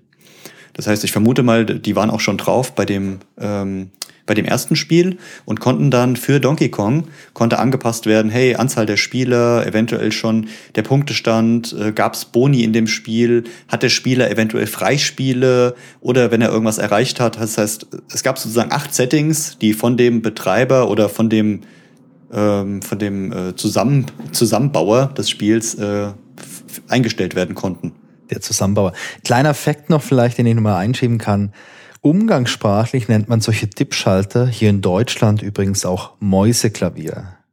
Oh, das habe ich noch nie gehört. Noch nie gehört. Doch, weil das halt, die sind ja wirklich so klein und meistens ist der, dieses Element, das auf die Platine gelötet wird, ist meistens schwarz und dann hast du in, so aus Plastik, aus Kunststoff, so ein längliches mhm. schwarzes Element und da sind viele so ganz kleine weiße Schalter, die du meistens mit dem Finger gar nicht umlegen kannst. Da brauchst du vielleicht eine Pinzette oder einen kleinen Schraubendreher. Und äh, da sagt man auch Mäuseklavier dazu. Also ich habe ja mal eine Ausbildung gemacht als Elektroniker und da kann ich mich noch gut erinnern, damals in, ah, den, cool. in den späten 90ern. ja, so Mitte, Ende der 90er habe ich auch so viel mit Computern rumgebastelt an der Hardware und das alles selbst zusammengeschraubt und da, daher sind mir diese Schalter auch bekannt, ja. obwohl es damals ja auch oft äh, einfach Jumper waren, die man dann äh, zusammengesteckt hat, um die Kontakte zu setzen, weil die die Dipfallschalter wahrscheinlich zu teuer waren für alles. Mhm. Ähm, ja, aber hier, hier wurden sie halt verbaut, wahrscheinlich um es den, den Handwerkern dann oder Elektronikern ein bisschen leichter zu machen. Ja. Ja, zusätzlich war in dem äh, Kate-Modell noch eine, eine Anzeigeeinheit verbaut. Anzeigeeinheit hört sich so äh, hochkomplex an, aber es war einfach nur ein Standard-Röhrenmonitor mit 60 Hertz. Ähm, und der hat ganze, hat eine Grafik von ganzen 224 mal 256 Pixeln dargestellt. Ähm, aber was ganz cool war, schon 256 Farben. Und ich glaube, das ist auch das, was du auf den Screenshots äh, vorhin gesehen hast. Die sehen erstaunlich gut aus. Ja, finde ich auch. Das liegt halt an der, an der, an den Farben, die dieser Monitor und diese Anzeigeneinheit schon generieren konnten. Das heißt, da, da ist es wirklich so der Fall, wenige Pixel kann man mit vielen Farben aufwerten. Äh, auch, und man kann aber auch mehr Pixel mit wenig Farben abwerten. Also Farben spielen schon eine ganz große Rolle. und sowas. da könnte man noch eine Referenz einbauen auf unsere Loom-Folge, wo wir uns ja auch viel über die Grafik unterhalten haben, die ja technisch noch nicht anspruchsvoll war, aber einen richtig tollen Look hatte, weil man auch in der EGA-Farbpalette damals wirklich ganz großartige Grafiken gebaut hat. Stimmt, da haben sie ja sogar also wie in 3D-Effekte erzeugt mit, ja. mit einfach nur ja, Grafik und Farb-Know-how. Ja, dann gab es noch so ein paar kleine Bauteile, so eine Ansteuerungselektronik, dass das alles äh, gut miteinander interagiert. Es gab noch so einen kleinen ROM-Baustein, äh, wo die Software einfach drauf war, also wo das Spiel an sich, der Code drauf war. Und dann gab es noch so einen kleinen Co-Prozessor äh, für die Klangerzeugung. Das Ganze brauchte ja auch Sound. Ähm, für die Soundnerds, das waren i8035. Der hatte 400 Kilohertz und äh, hat halt darüber über so einen kleinen Soundchip die, die Samples abgespielt pro also für, für das Spiel selbst und auch für die Zwischensequenzen. Das hat sich auch, ja, nicht erstaunlich gut angehört, aber für die damalige Zeit war es in Ordnung. Ja, wie gesagt, die, die Screenshots von den alten Automaten von diesen drei Varianten äh, verlinken wir euch in den Show Notes ja. und könnt ihr euch auch auf der auf unserer Website anschauen. Äh, ist auf jeden Fall ganz schön zu sehen. Da sieht man den Automaten, da sieht man das Spiel, da sieht man auch den, den Münzeinwurf ähm, und die, und diese, die ich vorhin erwähnt habe, diese, wie heißen sie denn, äh, Artworks, die da drum, drumherum gestrickt sind. Ja. Okidoki. Ich würde sagen, dann könnten wir doch mal zum nächsten Teil dieser Folge übergehen, wo ich mich jetzt schon die ganze Zeit äh, ich weiß, vorbereitet habe. Genau, deine Augen leuchten schon so ein bisschen. Ja, du fieberst ja. immer diesem Teil entgegen. In, in manchen Folgen äh, habe ich ihn übernommen, weil er mir so viel Spaß gemacht hat. Aber diesmal hast du dich da, hast du dich ja mal richtig ausgetobt, würde ich sagen, oder? Naja, ich würde sagen, wir teilen uns jetzt mal die Trivia Facts auf und ich fange direkt mal an, weil jetzt hast du so viel erzählt. Äh, jetzt darfst du gern mal kurz deine Stimmbänder schonen. Okay. Der erste Fact, den finde ich ganz interessant. Die Universal Studios, die hatten sich damals nach dem Release von Donkey Kong gedacht, hey, warte mal, das kommt uns jetzt irgendwie ein bisschen bekannt vor. Da ist ein riesengroßer Affe, der entführt eine Frau, der klettert mit der Frau auf ein Hochhaus. Hm, das wirkt schon so ein bisschen wie die Story von King Kong. Und King Kong ist ein Film von den Universal Studios. Und was macht man, wenn man glaubt, dass hier jemand das eigene äh, ja, intellektuelle Eigentum irgendwie verletzt? Ja klar, man geht zum Anwalt. Und deswegen haben damals die Universal Studios Nintendo verklagt wegen der Verwendung von dem Namen Donkey Kong. Weil sie gesagt haben, hey, euer Spiel, das wirkt schon so ein bisschen wie ein Abklatsch von unserem Film und ihr nennt euer Spiel noch Donkey Kong. Ähm, das ist, äh, das ist too much einfach. Und es gab damals ein Verfahren, es gab einen Prozess und Nintendo wurde damals von einem Anwalt namens John Kirby vertreten. Und ähm, das Ganze ging, wie gesagt, vor Gericht und Nintendo hat gewonnen. Denn das Gericht entschied, ja, also der Name Donkey Kong, der klingt vielleicht ein bisschen ähnlich wie King Kong, aber das ist keine Verletzung vom Markenrecht von Universal. Und Nintendo hat sich gefreut, denn Universal Studios, die mussten über eine Million an Gerichts- und Verfahrenskosten übernehmen. Und als kleines Dankeschön hat Nintendo diesem Anwalt, diesem John Kirby, damals eine 30.000 Dollar teure Segelyacht geschenkt. Diese Segelyacht, die wurde auf den Namen Donkey Kong getauft. Und ja, aber das ist noch nicht alles. Man schenkte John Kirby noch mehr. Nämlich hat er noch die exklusiven und weltweiten Rechte zur Verwendung des Namens Donkey Kong für Segelboote bekommen. Das ist ja grandios. Das heißt, wenn ich heute ein, Segelboot Donkey Kong nennen will, muss ich mich bei ihm. Vermutlich, vermutlich. Aber hey, alle guten Dinge sind drei. Denn äh, John Kirby, der, ähm, der ist zwar zwischenzeitlich leider schon verstorben, der ist vor einigen Jahren an Krebs gestorben, aber er lebt trotzdem in gewisser Weise weiter, denn als man einige Zeit später bei Nintendo ein anderes Computerspiel entwickelte, hat man sich auf die Suche nach einem guten Namen gemacht und ich glaube, Kirby dürften auch die meisten von euch kennen und Kirby äh, wurde nach John Kirby benannt und das finde ich ziemlich, ziemlich cool. Das war auch meine erste Assoziation, als du den Namen vorgelesen ja. hast, aber das wusste ich nicht. Ich habe das erste, erste Kirby auf dem Gameboy gespielt damals und auch gerade das letzte auf der Switch durchgespielt. Aber dass das der Anwalt war, wow. Ich dachte immer, die Anwälte verdienen schon genug, aber 30.000 Dollar Segelboot plus ein Name. Plus die Namensrechte, gell?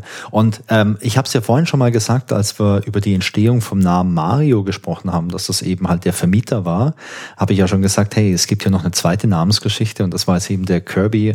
Und das äh, ist was, was ich echt ziemlich cool finde, dass Nintendo zumindest damals so eine ganz interessante Art und Weise gehabt hat, um mit Namen umzugehen.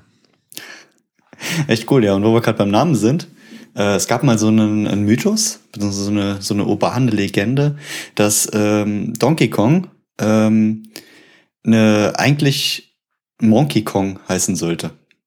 Klar, Monkey, Affe. Und äh, ja, es ist aber wirklich nur eine, eine, eine Legende oder eine Fehlübersetzung.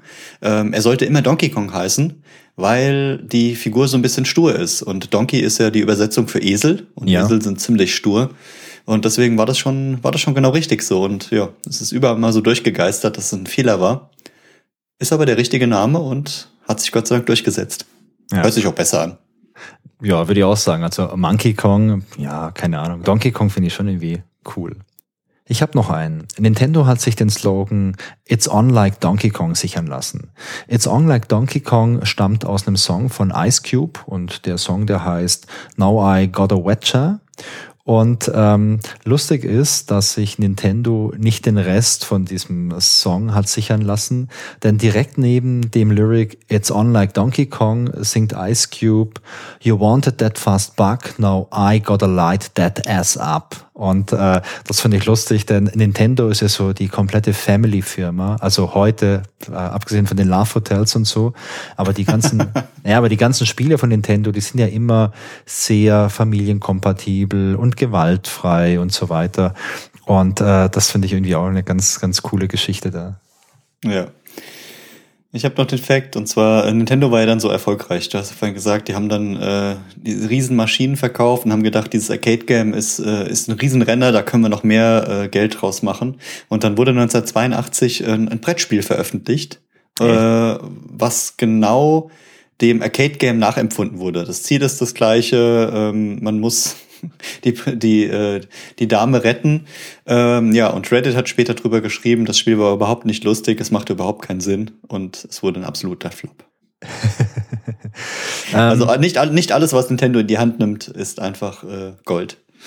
Ja, da fällt mir ein, dass ich hier im Schrank noch das Original Doom-Brettspiel habe. oh, das ist aber bestimmt auch. Äh, ja. Ein, ein, äh, hört sich so ein bisschen nach einem Ladenhüter an, ich, aber obwohl ich es nicht kenne, aber so ganz spontan. Also es ist zumindest in meinem Haushalt auch noch kein großer Erfolg geworden. Okay. Naja, ähm, ich habe auch noch einen. Die Bewegung von Donkey Kong, die sind nicht auf Basis von irgendwelchen Affen oder so erstellt worden. Denn man hat festgestellt, ja, die Bewegung von Affen, äh, die sind nicht so wirklich äh, cool für ein Videospiel, weil die Affen sind nicht so agil und so weiter. Darum haben sich damals die Designer bei ihren Animationen nicht von Affen, sondern von Pferden inspirieren lassen, weil sie halt gesagt haben, okay, ein Pferd, das kann so toll rennen, das kann so toll springen. Und für ein Videospiel ist eigentlich die Art und Weise, wie sich ein Pferd bewegt, eigentlich viel cooler wie die Art und Weise, wie sich so ein Gorilla bewegt. Und deswegen steckt eigentlich in dem Donkey Kong, den wir kennen, eigentlich ein Pferd drin. das ist ja. Und es klingt schräg, wenn ich das so ziemlich sage. Ziemlich absurde Story, würde ich sagen. Mm. Ja, aber wo du gerade gesagt hast, die Bewegung vom Donkey Kong, äh, da sind wir schon so ein bisschen in der Biologie. Ähm, es wurde später herausgefunden, dass Donkey Kong deutlich größer ist als so ein typischer Gorilla. Also hast du hast wahrscheinlich schon mal so einen Gorilla im Zoo gesehen irgendwo, oder? Ja. Also in der in der realen Welt wiegt so ein normaler Gorilla etwa 500 Pfund. Und wenn der aufrecht steht, ist er ungefähr so ein Meter groß. Gibt auch noch größere, gibt kleinere, ähm, aber so das ist so der Schnitt. Ähm, und laut dem sprechenden Mikrofon, was in Donkey Kong 64 äh, später auftaucht, äh, wiegt Nintendos äh, Donkey Kong 800 Pfund und ist äh, ungefähr 1,80 Meter groß. Also wenn du dir das vorstellst, der ist so groß äh, ungefähr wie wir und wiegt ein kleines bisschen mehr mit Krass. ein paar Muskeln dabei. Also begegnen möchte ich ihm jetzt nicht unbedingt nachts auf der Straße. Du, ich wollte aber auch keinem normalen handelsüblichen Gorilla irgendwie begegnen, wenn der schlechte Laune hat, weil ich glaube, da ziehst du immer den Kürzern, oder? nee, und ich, so gefühlt, wie sie gucken, haben sie oft schlechte Laune. Ja. Ja, ich habe auch noch einen. Ähm, einer der bekanntesten äh, Donkey Kong-Fans ist gleichzeitig auch noch ein relativ bekannter Musiker. Und zwar spreche ich von niemand anderem als von Slim Shady, also von Eminem. Denn ich habe einen Artikel gefunden, in dem äh, gesteht Eminem seine gnadenlose Donkey Kong-Sucht. Und er behauptet in dem Artikel auch, dass er äh, Zeiten hatte, in denen hat er so viel Donkey Kong gespielt, dass er mit seinem Highscore locker in die weltweite Top 30 gekommen wäre.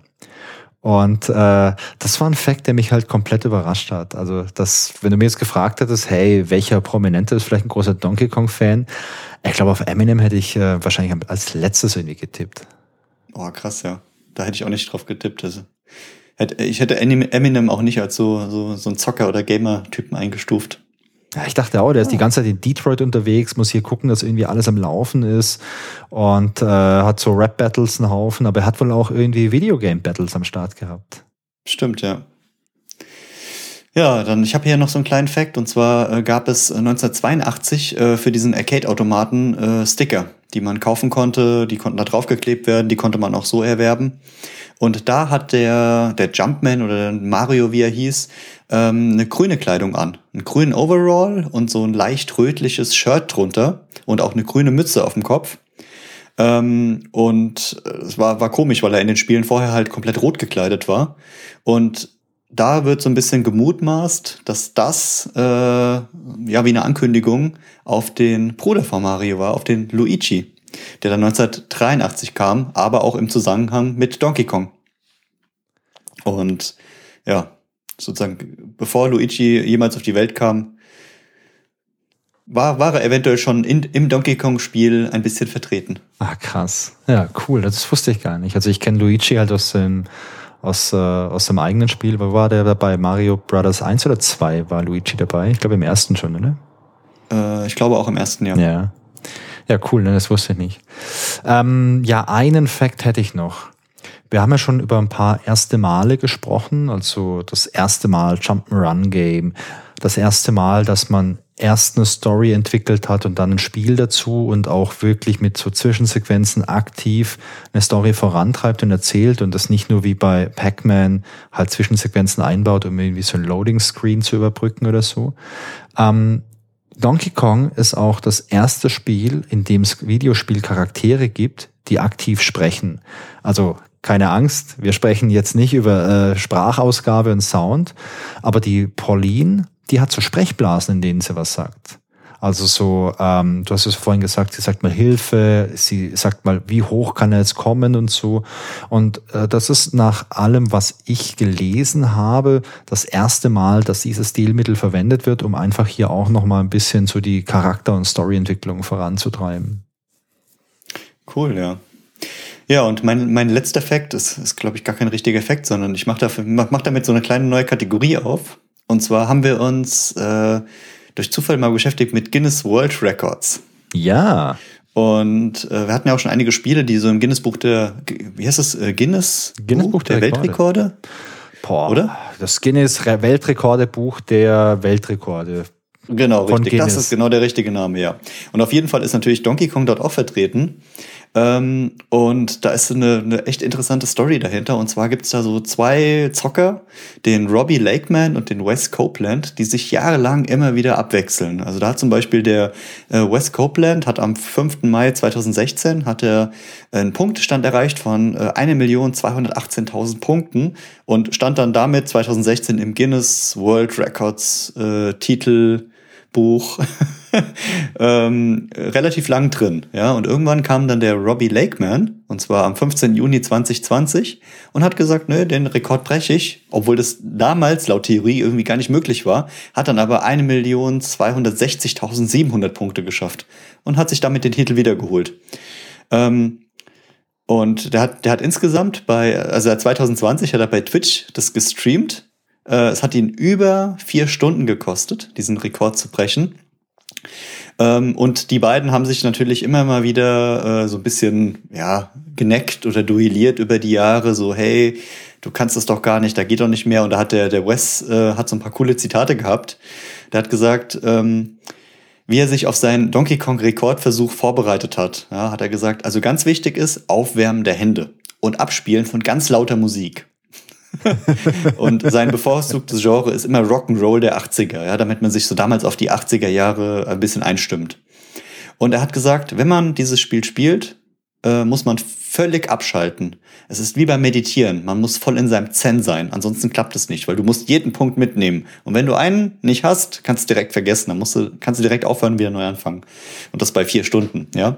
Und da hat er noch gesagt, man muss dem Spiel nur wie ein eiskalter Killer gegenübertreten. Die Feuerbälle können die Angst riechen. Und dann kommen sie und töten dich. Schönes okay, Zitat. wow. Die ja, und ein Journalist, der da, der da halt damals dabei war bei so einem Rekordversuch und der sagte, selbst wenn ich mich hinsetzen würde und für die nächsten fünf Jahre jeden Tag spielen würde, würde ich diesen Punktestand vermutlich niemals erreichen, geschweige denn übertreffen.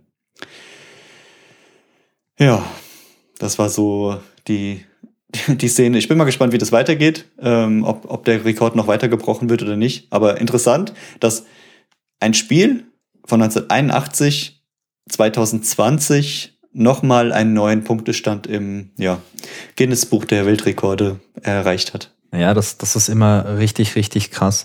Also ich habe es wahrscheinlich hier im Podcast schon sehr oft erwähnt, aber wenn man sich für so Rekorde und für diese Motivation äh, interessiert, die dahinter steckt, um so alte Rekorde zu brechen, da kann ich nur mal nur dieses Video empfehlen, wo jemand zeigt, wie er den Rekord bei Doom geknackt hat. Und zwar den Speedrun-Rekord für Level 1 von, vom Classic Doom.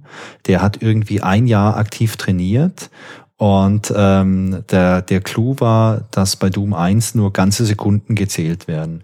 Und ich habe es nicht mehr im Kopf. Ich glaube, der alte Rekord war irgendwie bei neun Sekunden und er hat es dann in acht Sekunden geschafft.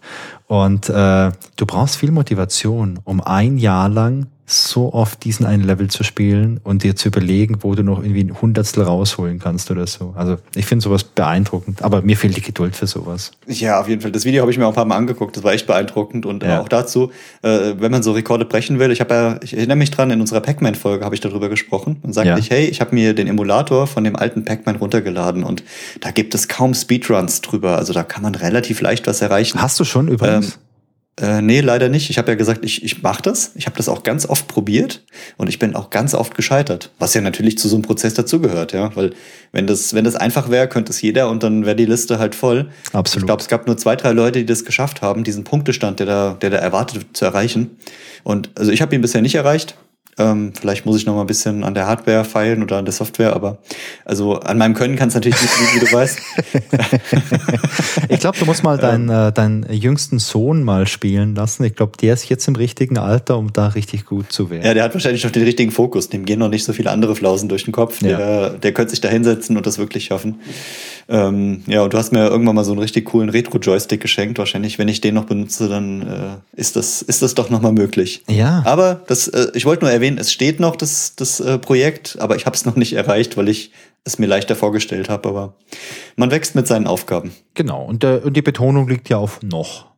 Genau, richtig, ja. Ich habe ja noch ein bisschen Zeit. Wir machen, wir machen den Podcast noch ein paar Jahre, da kann ich immer mal drüber berichten. Absolut, absolut. So, was haben wir denn hier noch Schönes auf der Agenda? Da ist doch noch ein bisschen was, Wolfgang. Ja, genau. Wir haben es ja gerade eben schon mal angesprochen. Es geht natürlich immer auch um Rekorde. Und wenn wir im Bereich Videospiele über Rekorde sprechen, dann sprechen wir natürlich auch über Speedruns. Und ähm, da gibt's natürlich sehr viele unterschiedliche Speedruns bei Donkey Kong, denn Donkey Kong erschien für eine unglaubliche Anzahl unterschiedlichster Plattformen. Wir haben uns ja heute nur über die Arcade-Plattform unterhalten, aber natürlich gibt's auch Donkey Kong fürs NES und für viele, viele andere Konsolen und so weiter. Aber der Klassiker Donkey Kong auf dem Arcade von 1981, da gibt's äh, Rekorde und zwar für den schnellsten Killscreen. Und der Killscreen, der müsste doch dann eigentlich der Level 22 sein, oder? Genau, richtig. Das ist das, was ich vorhin erwähnt habe, dass der halt äh, ja kaputt war und diesen Killscreen erzeugt.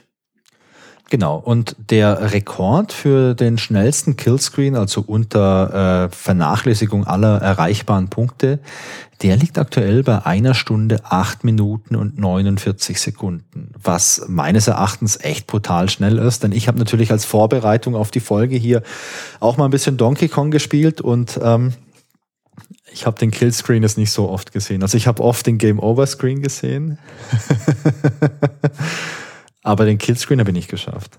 Ja, du kannst es halt so ein bisschen vergleichen mit der Zeit, die ich eben bei dem, bei dem Weltrekord erwähnt habe. Das heißt, der äh, Robbie Lakeman hat ähm, insgesamt über vier Stunden gebraucht, um diese maximale Punktzahl zu erreichen. Und wenn der Speedrun ungefähr bei einer Stunde liegt, kannst du dir vorstellen, okay, das schnellste ist eine Stunde, die maximalen Punkte bei vier Stunden und ja, die restliche Wahrheit liegt irgendwo dazwischen.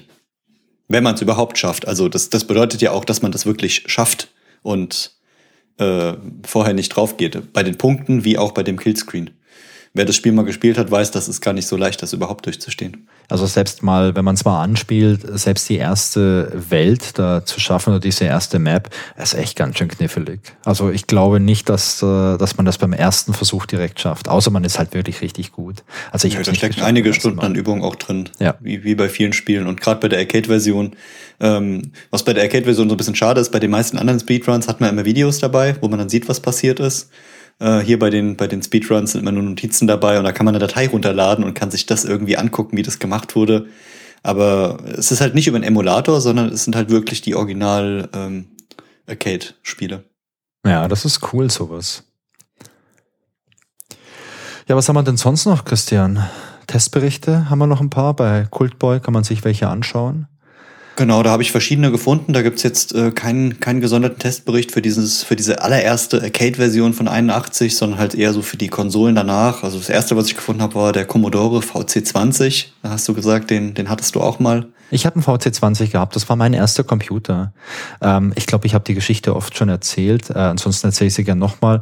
Der VC20, der hieß in den USA oder in der internationalen Version hieß der VIC20.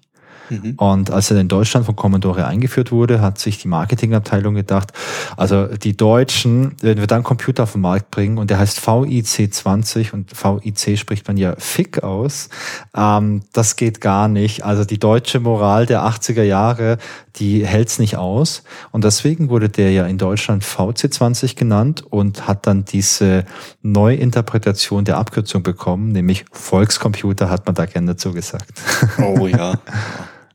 Ist ja heute auch so ein bisschen verrufen, alles mit Volks äh, ja. zu, zu verstümmeln.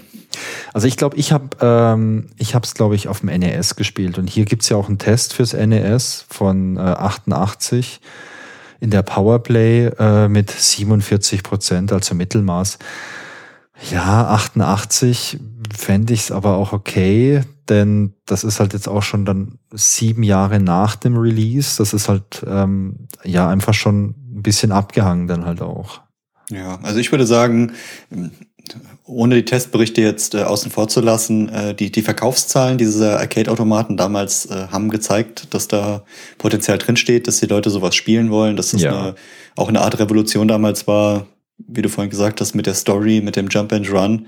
Das war schon cool, wenn es da schon Testberichte gegeben hätte, wären die, glaube ich, gut ausgefallen. Ähm, aber ja, zu sehr ins Detail muss man da jetzt für spätere Testberichte nicht gehen, weil viele Jahre später gab es halt schon wieder bessere Technik, bessere Spiele da war das halt nichts mehr Besonderes. Ich glaube, solche Dinge sind immer nur besonders zu dem Zeitpunkt, zu dem sie rauskommen. Ja. Ja, ah, dann könnten wir quasi zum Fazit übergehen, oder Christian? Was ist dein genau. Fazit zum Thema Donkey Kong?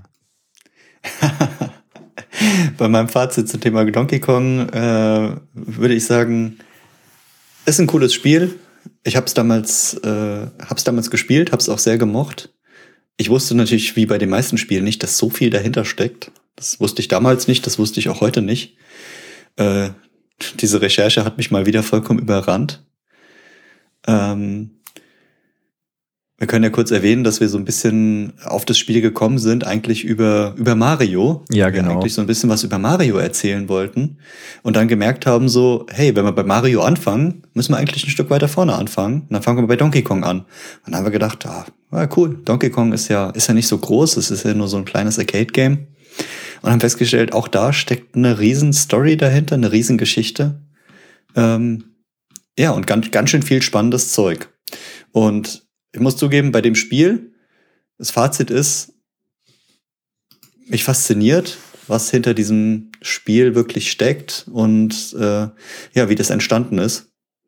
Und ähm, es ist ein Spiel, ja, es ist, ich, ich würde gar nicht sagen, es ist gut oder schlecht gealtert. Man kann es noch spielen, die Faszination ist nicht mehr so ganz da. Ähm, aber es hat auf jeden Fall diese, diese Spielewelt mit, mit geprägt. Und ja, ich bin, bin ganz dankbar, dass dieses, dass Nintendo dieses Spiel damals auf den Markt gebracht hat. Ja, absolut. Ähm, ja, ich finde, äh, Donkey Kong ist auf jeden Fall ein sehr interessantes Spiel, weil die Historie super interessant ist. Also ich habe es mir auch noch mal, äh, noch mal ein bisschen genauer jetzt angeschaut. Ähm, das macht nicht mehr so viel Spaß heute. Also irgendwie so das erste Mario Bros, das macht schon viel mehr Spaß, weil es halt auch viel ausgereifter ist im Vergleich zu Donkey Kong. Du hast schon ein Scrolling drin, hast viele Komfortsachen drin, so ein bisschen. Ähm, das macht schon mehr Spaß. Aber Donkey Kong finde ich halt echt cool, weil das historisch so ein super bedeutsames Spiel ist. Und ich meine, du hast es ja gerade gesagt, wir wollten ja größenwahnsinnig, wie wir sind, haben wir ja gedacht, hey, wir machen mal eine kleine Podcast-Folge zur Geschichte von Super Mario und ähm, haben uns natürlich da total äh, ja, verschätzt, natürlich mit dem ganzen Aufwand und kamen jetzt drauf, dass wir uns vielleicht mal die Basics anschauen und zwar Donkey Kong, weil die Geschichte von Donkey Kong, die finde ich auch schon so interessant. Da kamen so unglaublich viele Dinge zusammen, die dann zu Mario geführt haben. Und Mario ist ja ein Riesen-Franchise, ist ja eine riesengroße Spielemarke. Und ähm, Genau, wir haben halt gemerkt, dass man eigentlich über Mario gar nicht äh, sprechen kann in der Geschichte, wenn man nicht vorher über Donkey Kong gesprochen hat. Das ist ja eigentlich so der, der interessante Fakt. Absolut. Weil ohne, also ohne jetzt zu, zu tiefgreifend zu werden, aber ohne Donkey Kong gäbe es Mario so nicht. Genau, ohne Donkey Kong gäbe es Mario nicht und ohne die Ideen, die damals der Shiroku Miyamoto gehabt hat, gäbe es Mario auch nicht. Denn vielleicht erinnert ihr euch dran, die Idee war ja so ein Ensemble zu haben, also so eine Gruppe von Charakteren, die in unterschiedlichen ja, Situationen oder Werken irgendwie auftreten kann. Und was da damals äh, quasi als Grundstein gelegt wurde, das ist ja heute so der zentrale Bestandteil von allen Mario-Spielen. Also ihr habt diese verschiedenen klassischen Jump'n'Runs von Mario, ihr habt so Sachen wie äh, Mario Golf, ihr habt so Sachen wie Mario Kart und das sind sehr, sehr unterschiedliche Spiele, aber da ist überall der gleiche Cast dabei. Und äh, ich glaube, das ist auch ein Grund, warum die ganzen Spiele gut funktionieren. Ich glaube, das ist auch ein Grund, warum Nintendo sich jetzt ein komplett neues Spiel ausdenken kann, sowas wie Mario Tennis und die Leute spielen es, weil die sagen, ja, also wir kennen vielleicht die Qualität von Nintendo, das gefällt uns. Und da ist ja der Mario dabei, das ist sicherlich ein gutes Spiel. Und dann verkauft sich das. Und äh, das finde ich so geil, dass jemand da vor roundabout 40 Jahren so eine visionäre Idee hatte, die heute immer noch funktioniert. Und was Donkey Kong angeht, wenn man die nostalgische Brille aufsetzt, kann man das heute schon noch spielen. Es hat ein paar raue Ecken, aber für ein Spiel von 1981 ist Donkey Kong super. Also es ist halt wirklich ein cooles Spiel. Mir fehlt jetzt die Motivation, um mich da jetzt wirklich zehn Stunden nochmal ranzuspielen und es durchzuspielen. Aber ähm, ich finde es beeindruckend, was man vor so einer langen Zeit einfach hier geschafft hat, auch unter dem ganzen Zeitdruck, den man hatte. Und ich glaube, das kann sich halt direkt einreihen in die andere große Reihe mit den tollen Klassikern wie jetzt Pac-Man oder auch Tetris. Denn das ist halt einfach äh, ein Spiel, das nicht nur ein neues Genre begründet hat, sondern halt auch einen Grundstein für viele, viele Dinge gelegt hat, die wir heute haben und die dir zum Beispiel, Christian, auch viel von deiner Freizeit klauen. Ja, auf jeden Fall. Und gerade wo wir bei Donkey Kong sind, also Donkey Kong äh, war beim allerersten Mario, Super Mario Kart mein Lieblingsfahrer und ist es auch heute noch beim aktuellsten Mario Kart. Also da schließt sich der Kreis so ein bisschen. Ja. Ähm, der, der, der 41-jährige behaarte, bananenliebende Affe, der ist mir ziemlich ans Herz, Herz gewachsen. Und äh, ja, auch wenn er sozusagen äh, teilweise eine Nebenrolle von Mario spielt, hat er aber auch eine Hauptrolle verdient. Und die hat er hier ganz gut begründet, würde ich sagen. Ja, ich würde sagen, ähm, dann haben wir es für heute, oder? Dann haben wir die genau, Geschichte machen wir den, von Machen wir den Sack zu, äh, den Bananensack. Genau. Und schließen die Folge ab. Genau.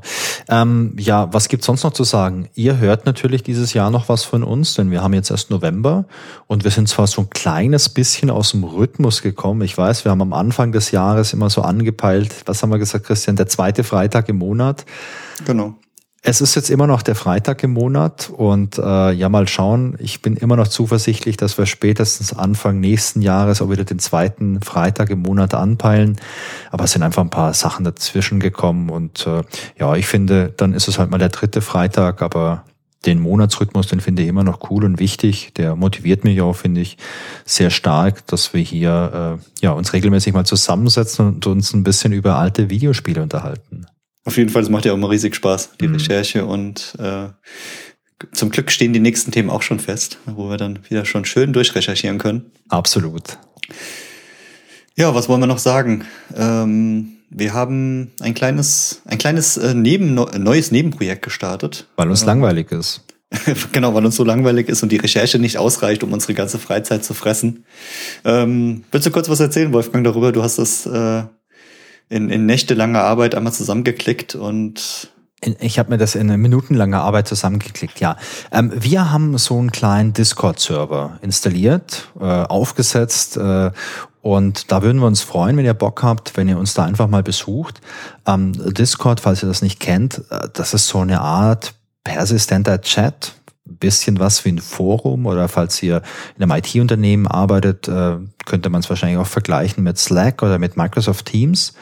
Ähm, da sind wir jetzt und wir freuen uns, das sind auch schon ein paar Leute, wir haben da auf Instagram schon ein bisschen, äh, ein bisschen Werbung gemacht.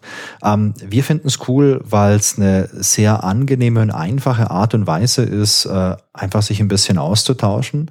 Denn bisher haben wir öfter mal auf Instagram mit Leuten gechattet oder auf Twitch mit Leuten gechattet. Und das ist auch cool, aber das Problem daran ist, wenn man so viele verschiedene Quellen irgendwo hat, wo man ein bisschen was macht, dann verliert man das schnell, schnell wieder. Und gerade bei Twitch ist es so, sobald man fertig ist mit so einem Stream, ist letztendlich auch der Chat irgendwie weg. Äh, wenn man da vielleicht nochmal was nach, äh, nachhaken möchte oder so, ist das sehr schwierig. Bei Instagram ist das große Problem, dass das komplette Direct Message System von Instagram einfach Pain in the Ass ist. das hast du sehr schön formuliert, ja. Und ähm, ich glaube. Besonders wenn man, wenn man nicht nur alleine ist. Also wenn man das äh, alleine macht, ist es schon schlecht, aber wenn man es wie wir zu zweit macht, unseren Account zu zweit versucht zu bespielen oder auch auf Nachrichten zu antworten, ist es eine Vollkatastrophe. Genau, und deswegen haben wir uns jetzt mal äh, so einen Discord-Server geholt. Und ja, was möchten wir da machen? Also bis jetzt noch keine großen Sachen. Wir diskutieren und quatschen da ein bisschen über, über Games und äh, natürlich auch über den Podcast oder über die Streams und auch über irgendwelche allgemein spannenden Sachen. So perspektivisch hätten wir auch Bock, wenn wir jetzt mal vielleicht so ein Mario Kart-Turnier organisieren, dass man sich da vielleicht ein bisschen koordiniert. Ja, oder halt einfach über die schönste äh, Nebensache der Welt so ein bisschen redet, und zwar über alte Computerspiele. Genau, ich würde mich auf jeden Fall freuen, wenn da ein paar Leute zusammenkommen und man ein paar Sachen austauscht. Ähm, es sind schon einige Leute reingekommen und ich muss zugeben, die, die äh, Links und Informationen, die da so reinkommen und reingeworfen werden, äh, die, die haben bisher eine sehr hohe Qualität und ähm, da lohnt es sich immer reinzugucken und da mal ein bisschen mitzulesen.